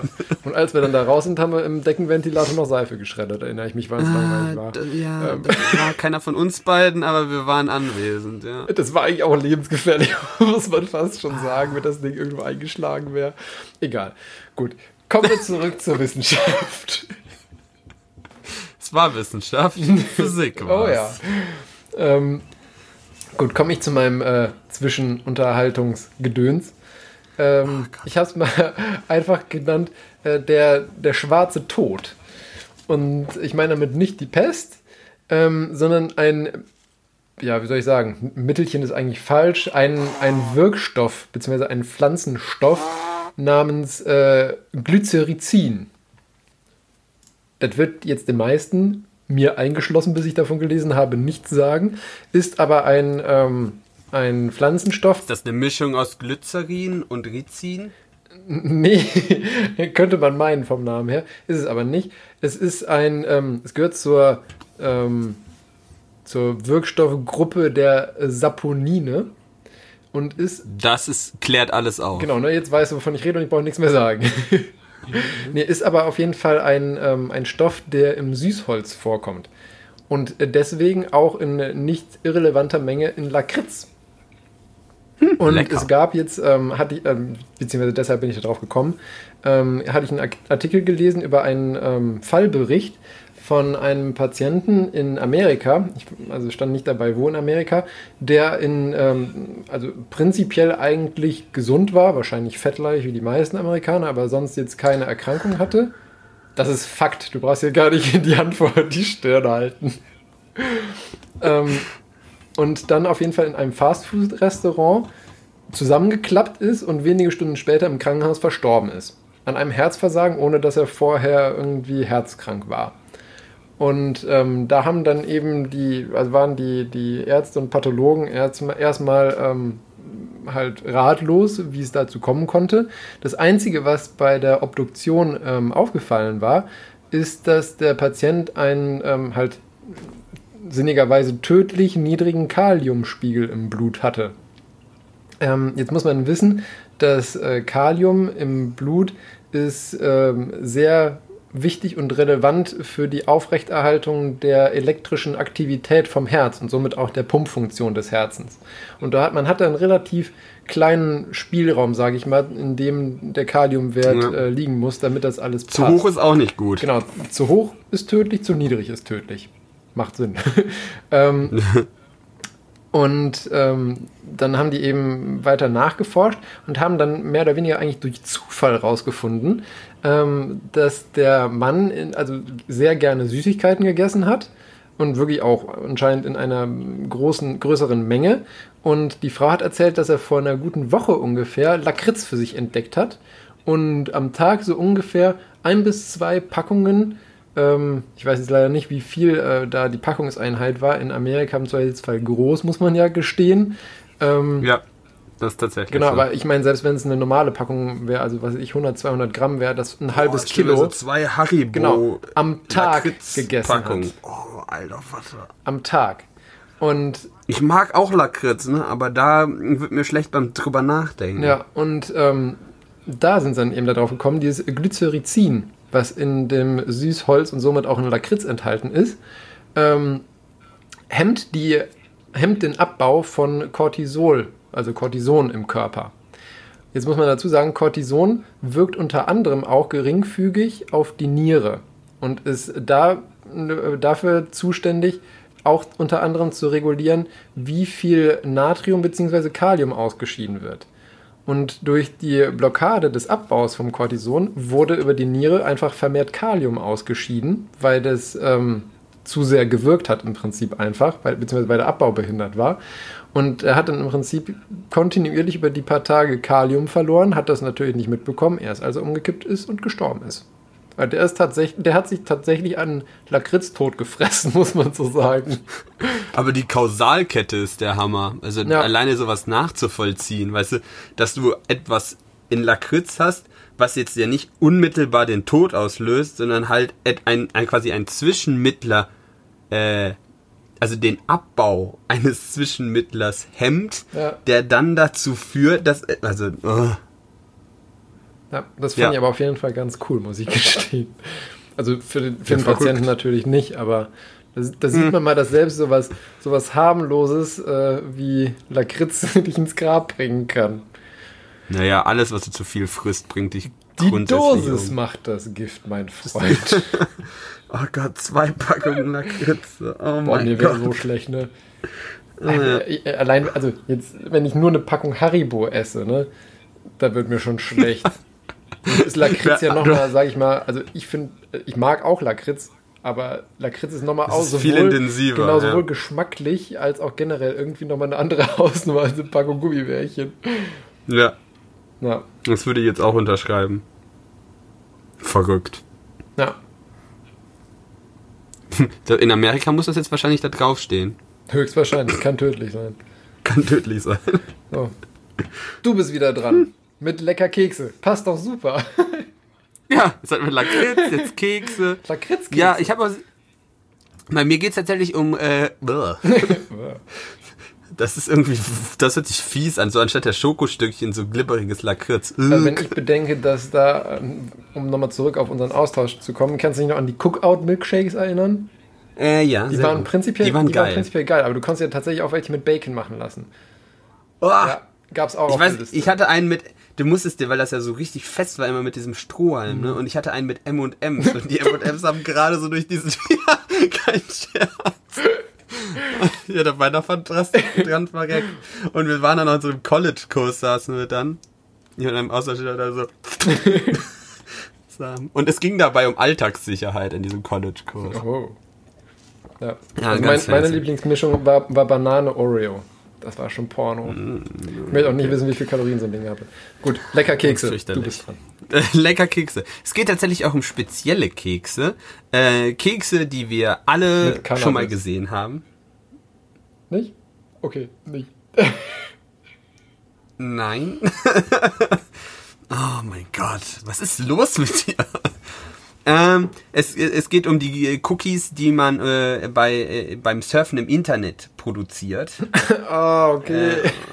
Och Mann, oh. Da bin ich schon Da hast so du jetzt auf. Kekse gefallen. Mm, lecker Kekse. Das ist auch echt lustig. Ähm, Kekse.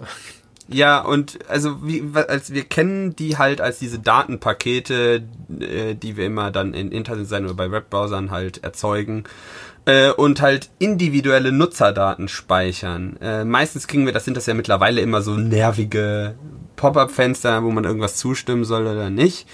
Äh, generell ist die Definition eines Cookies, äh, dass das Datenpakete sind, die zwischen äh, Computerprogrammen ausgetauscht werden. Ähm, also der allgemeine Begriff am meist eines HTTP-Cookies, also halt was HTTP-Seiten erzeugen, ähm, das sind die sind halt die Websites, die Nutzerdaten lokal und serverseitig speichern und einzelne Funktionen und Webanwendungen wie Online-Shops, soziale Netzwerke und Foren nutzerfreundlicher gestalten sollen. Sollen. Das ist auch, ja, das ist auch prinzipiell erstmal richtig und auch nicht falsch, weil eigentlich sind diese Cookies entwickelt worden, um tatsächlich äh, den, dein Interneterlebnis zu verbessern, beziehungsweise personalisieren. Webseiten, ja. Webseiten angenehmer zu machen, weil, also, wo fällt uns das auf jeden Fall schon mal aus?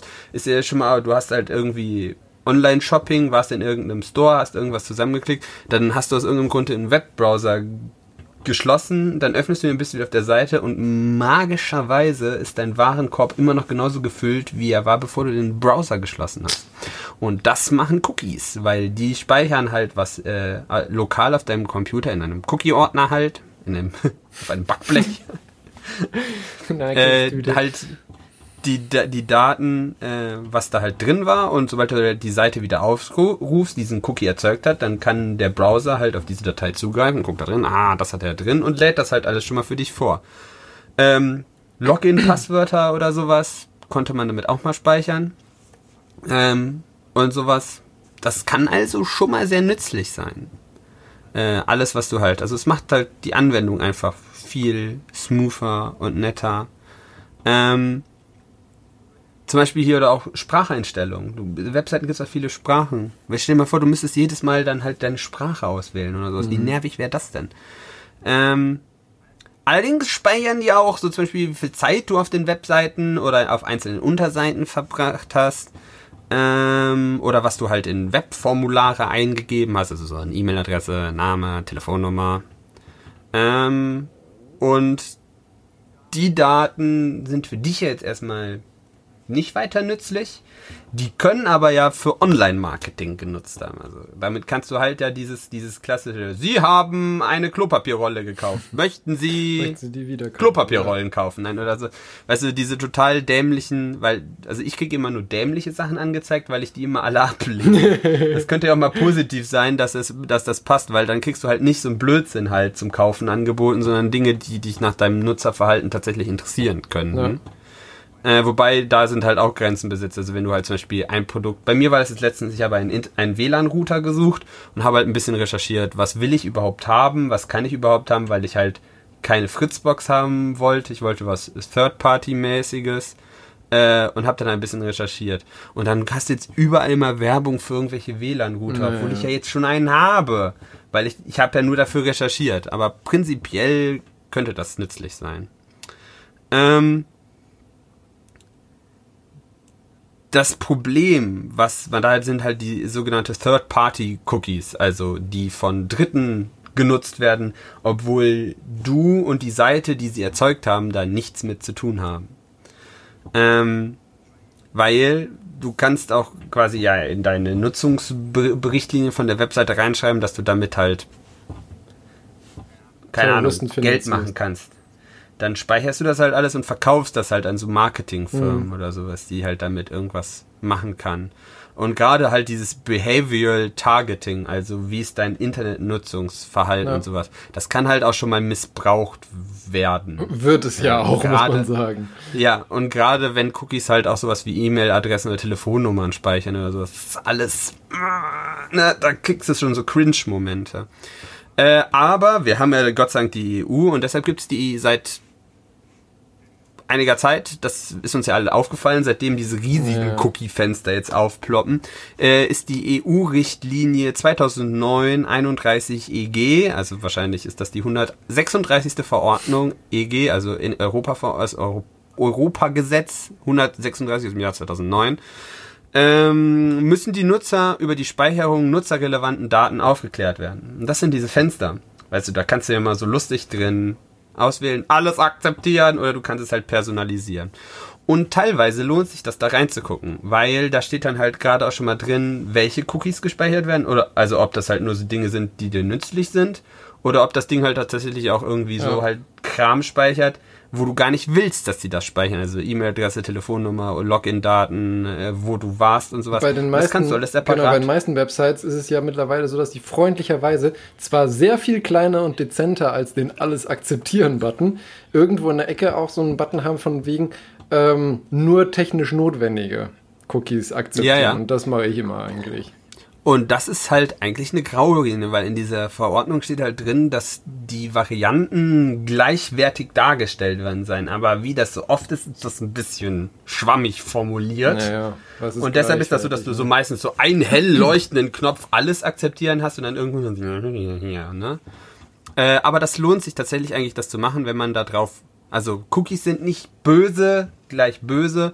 Es kommt halt nur drauf an, welche man sammelt. Vor allen Dingen, weil meistens dann auch in diesem Kleingedruckten drin steht, wie lange die gespeichert werden.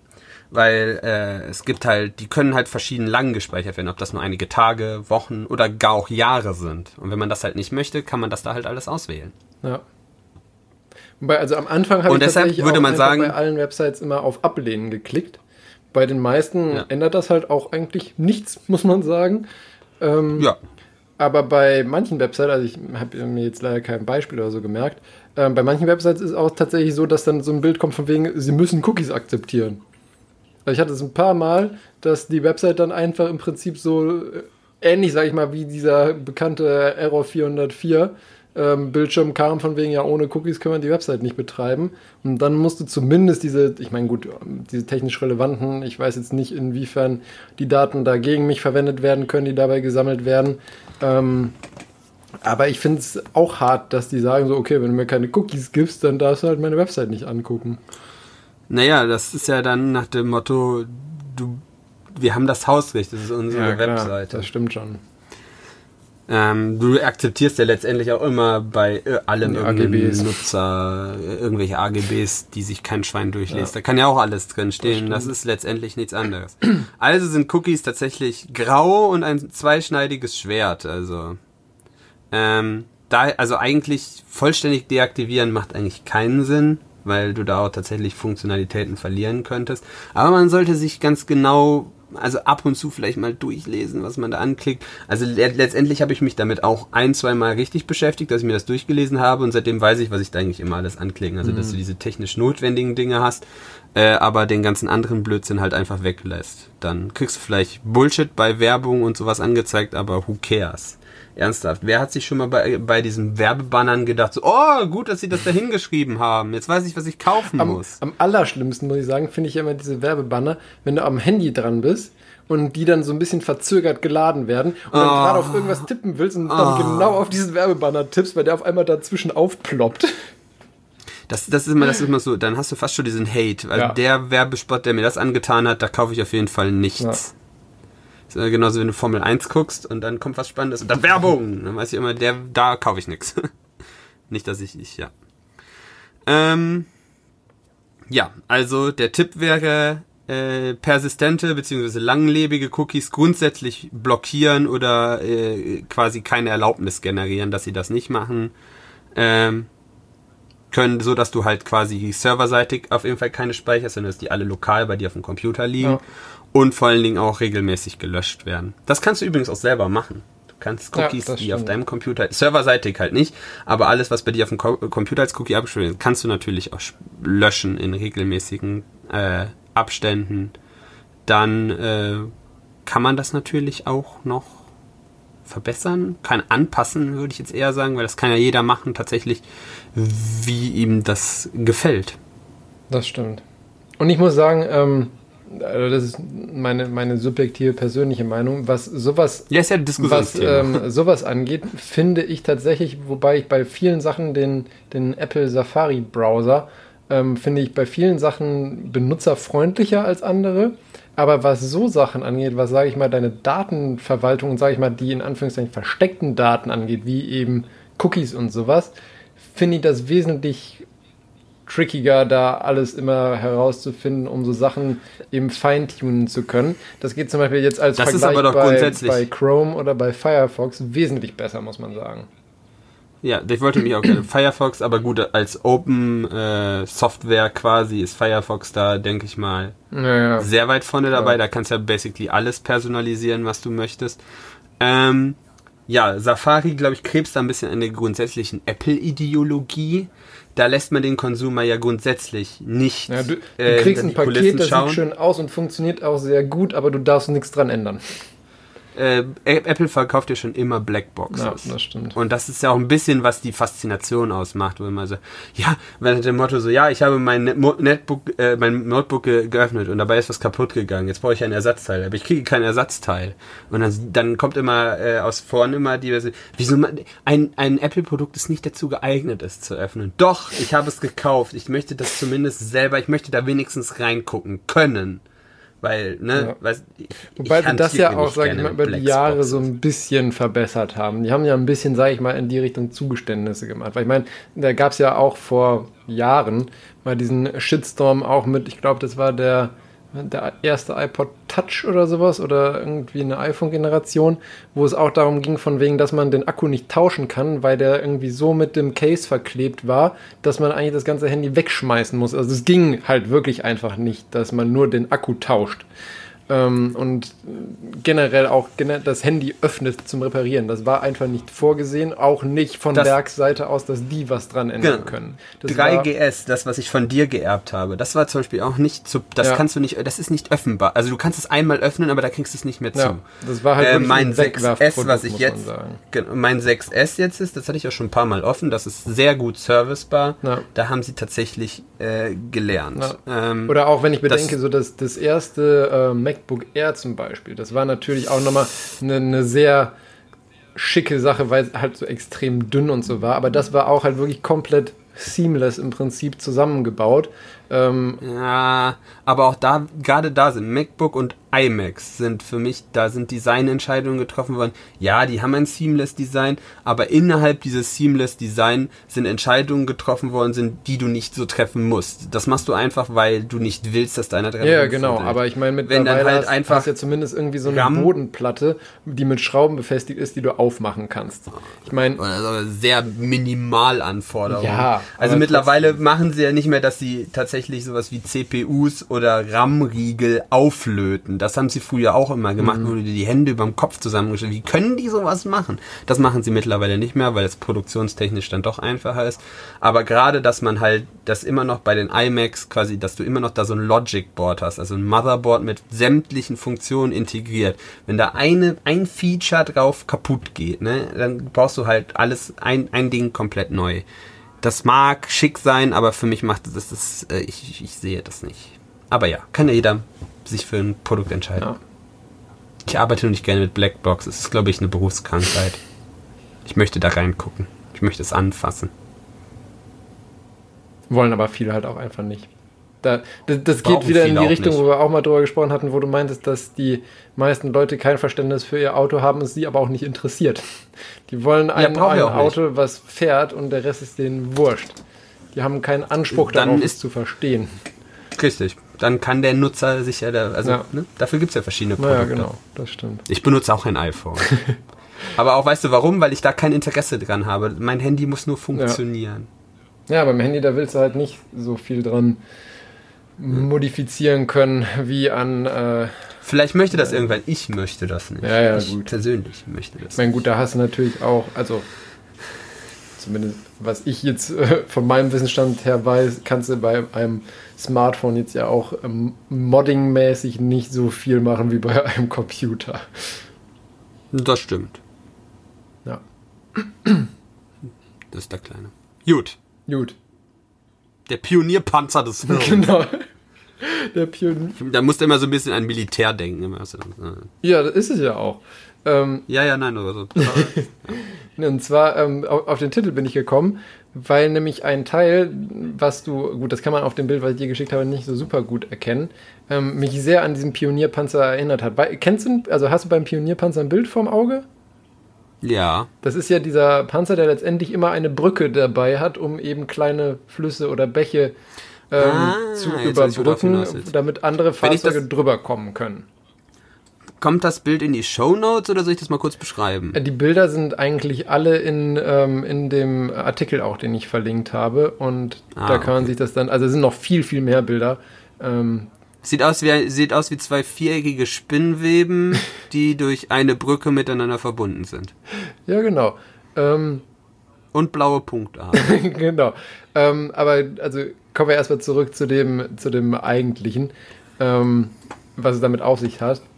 Und zwar haben Forscher ein, ähm, ja, eine, eine Neuronenbrücke gebaut, wenn man so möchte. Also der, der Titel von dem, von dem Paper ist Mag Magnetically Actua Actuated Micro-Robot for Targeted Neural Cell Delivery and Selective Connection of Neural Networks. Wurde in Science Advances jetzt im September veröffentlicht von Eunhee Kim et al. Und ja, was möchtest du sagen? Hast du damit auch ein neuronale Netzwerke-Thema? Ja, aber biologische neuronale Netzwerke, die echten sozusagen. Die, oh Gott. Nee, und zwar ähm, haben die, also das hatten wir ja auch schon mit, äh, mit, Neu mit äh, Neuralink angesprochen gehabt, ähm, die da mit dem Chip eben im Prinzip den Gedanken verfolgt haben, zum Beispiel bei Querschnittsgelähmten irgendwelche äh, Nervenverbindungen wieder neu herzustellen.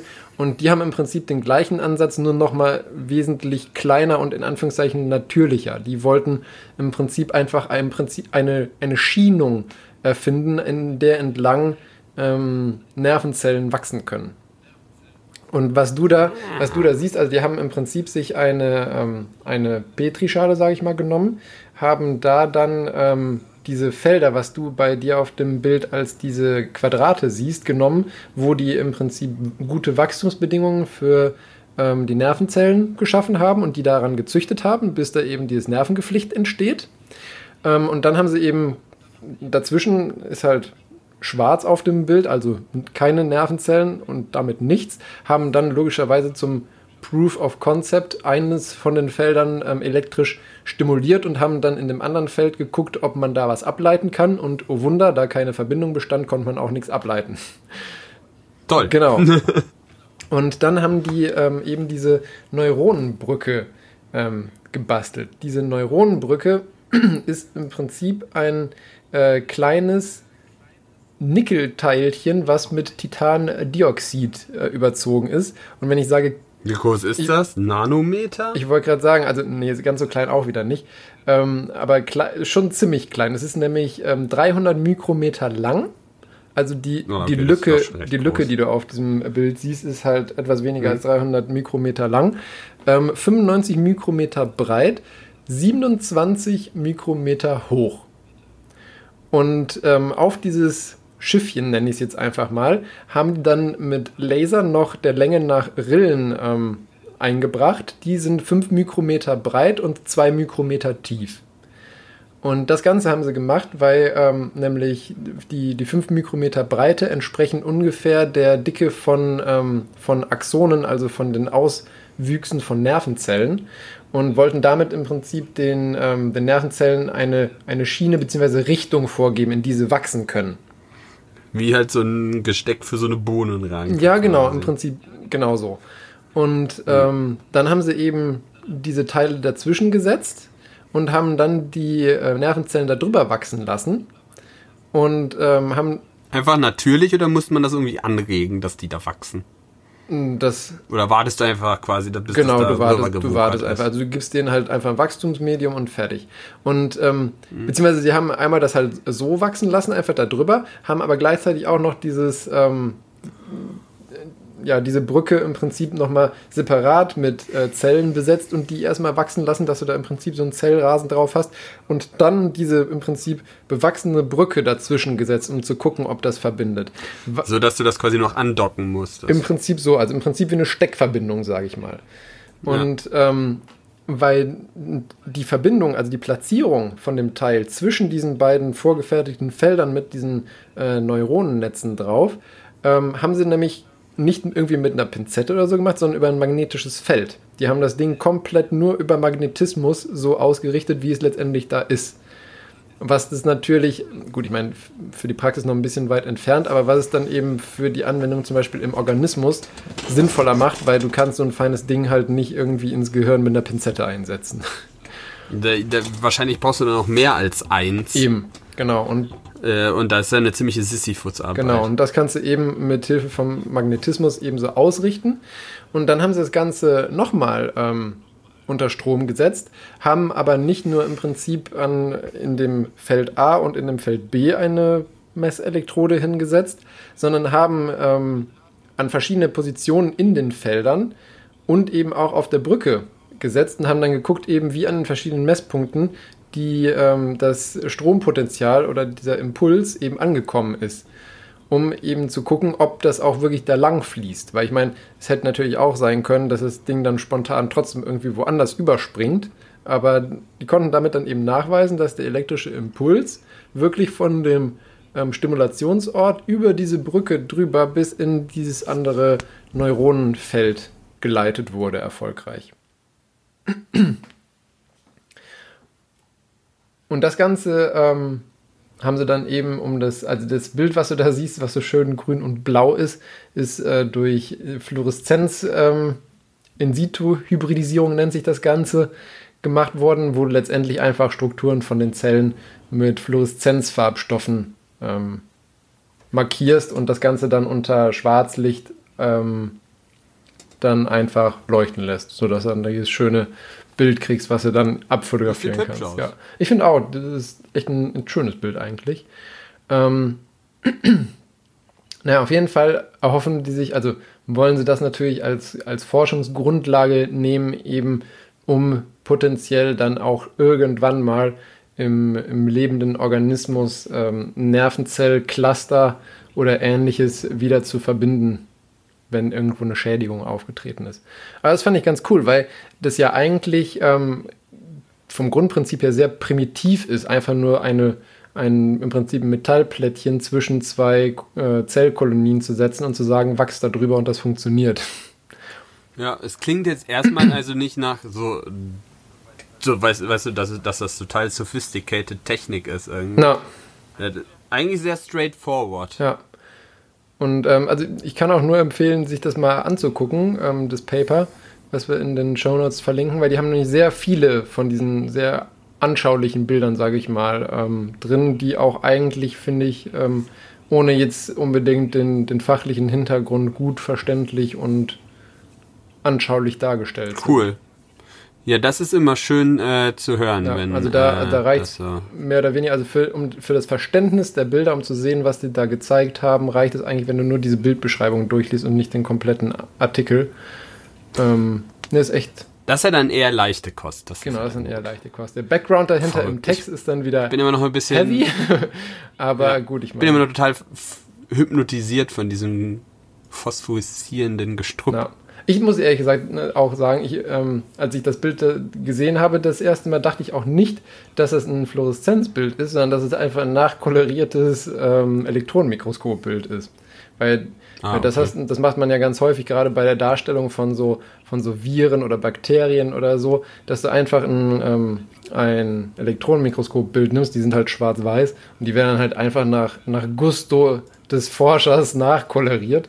Aber hier, die, das hat wirklich so in der Farbe geleuchtet tatsächlich, wie man sieht. Hübsch. Ne? Dachte Ja. ich mir auch. Verrückt. Aber dann, dann wäre das ja tatsächlich dann nochmal der natürliche Weg für Neuralinks quasi, dass du einfach tatsächlich dann äh, Nervenbahnen nachwachsen lassen kannst. Ja, genau. Also das ist halt wiederum das, ähm, der Unterschied oder das Problem. Bei Neuralink war ja, wie gesagt, die, die Vorstellung, dass du sehr gezielt im Prinzip die Verbindung herstellen kannst. Ähm, hier ist es ja eigentlich einfach dem, dem spontanen Wachstum der Nervenzellen überlassen. Und das ist ja auch das, das Problem bei, ähm, bei Nervenschädigung im menschlichen Körper, weil wenn du, wenn du Nerven, also wenn du einen Nerv im Körper hast, den durchschneidest und den wieder vernähst, also ich meine, je nachdem, äh, welchen Nerv du da hast, sind die ja schon so groß, dass du die wirklich noch äh, unter Mikroskop per Hand vernähen kannst.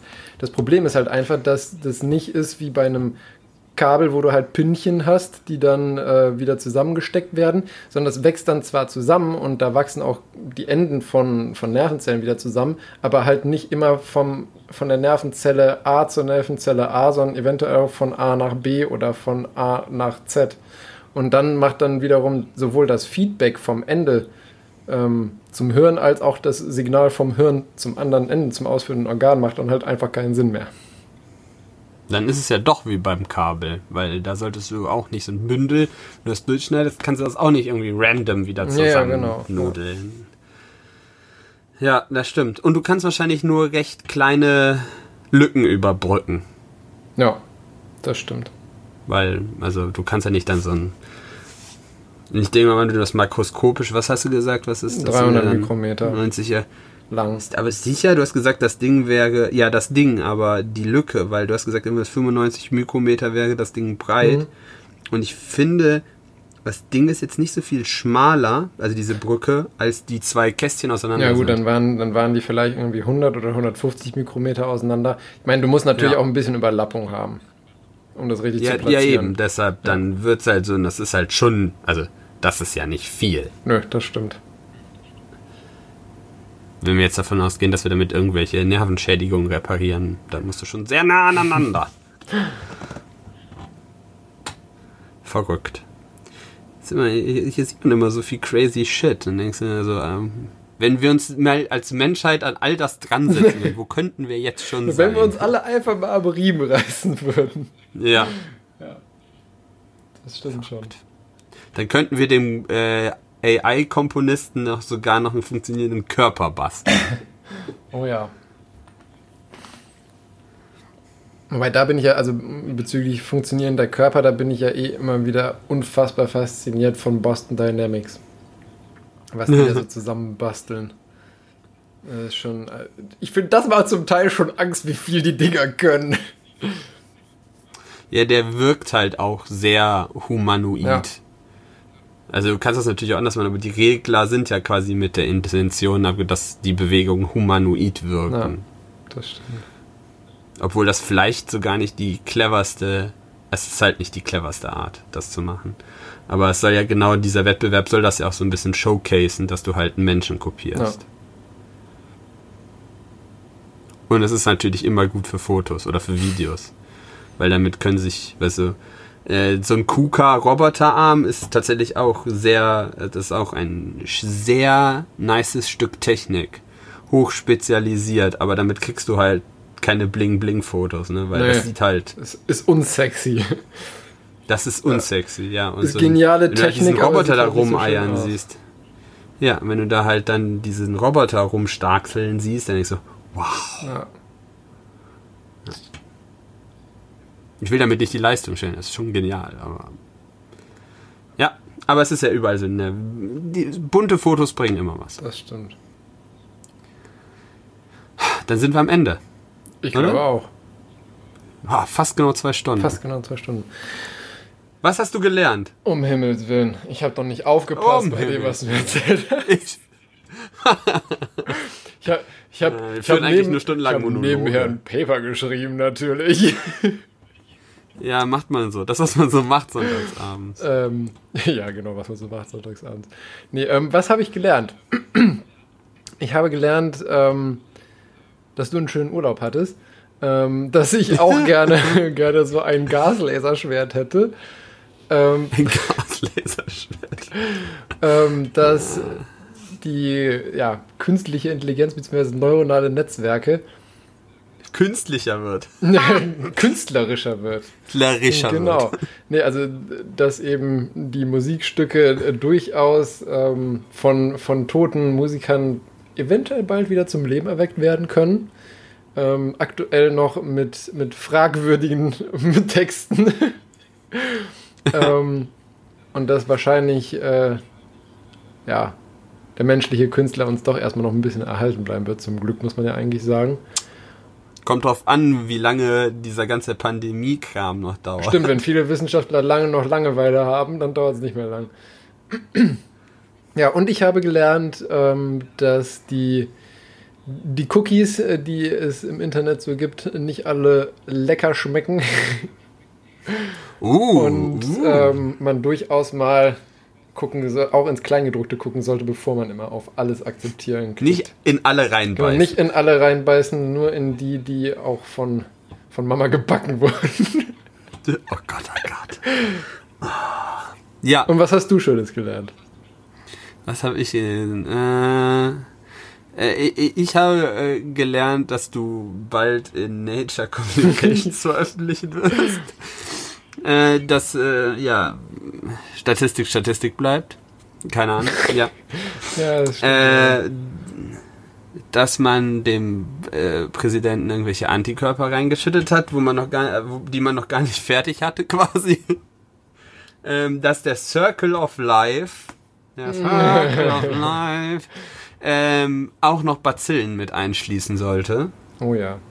weil er Elefanten umbringt oder sowas. Ähm, äh, dass ich nicht so viel Lakritz essen sollte, aber das offensichtlich ja kein Problem ist. Und ähm, dass es Leute gibt, die Pionierpanzer fürs Hirn bauen.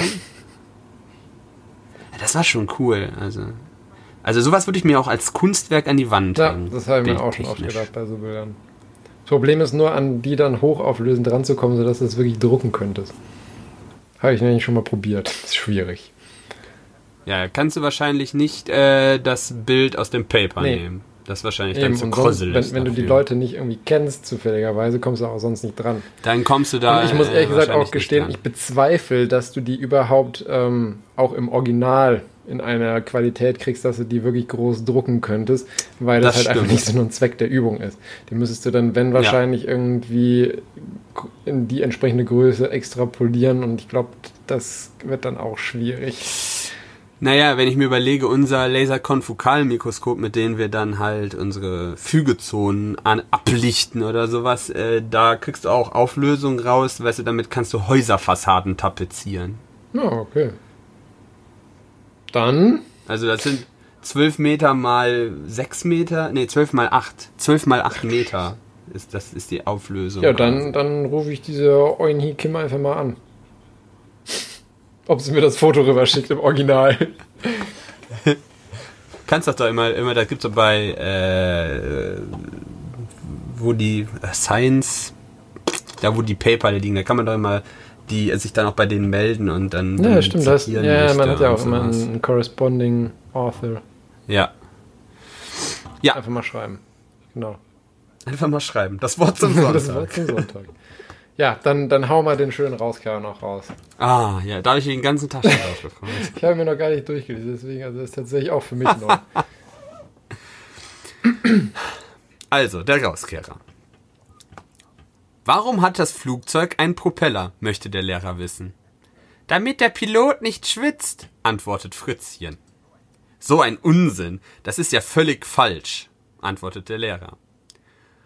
Komisch, erwidert Fritzchen. Ich sah einmal, wie in einem Flugzeug der Propeller ausgefallen ist.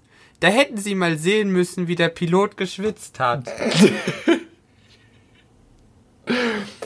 Mir, Das Beste war die Imitation von Fritzchen oh ja, an dem oh Witz. ja, ne? das auf jeden Fall.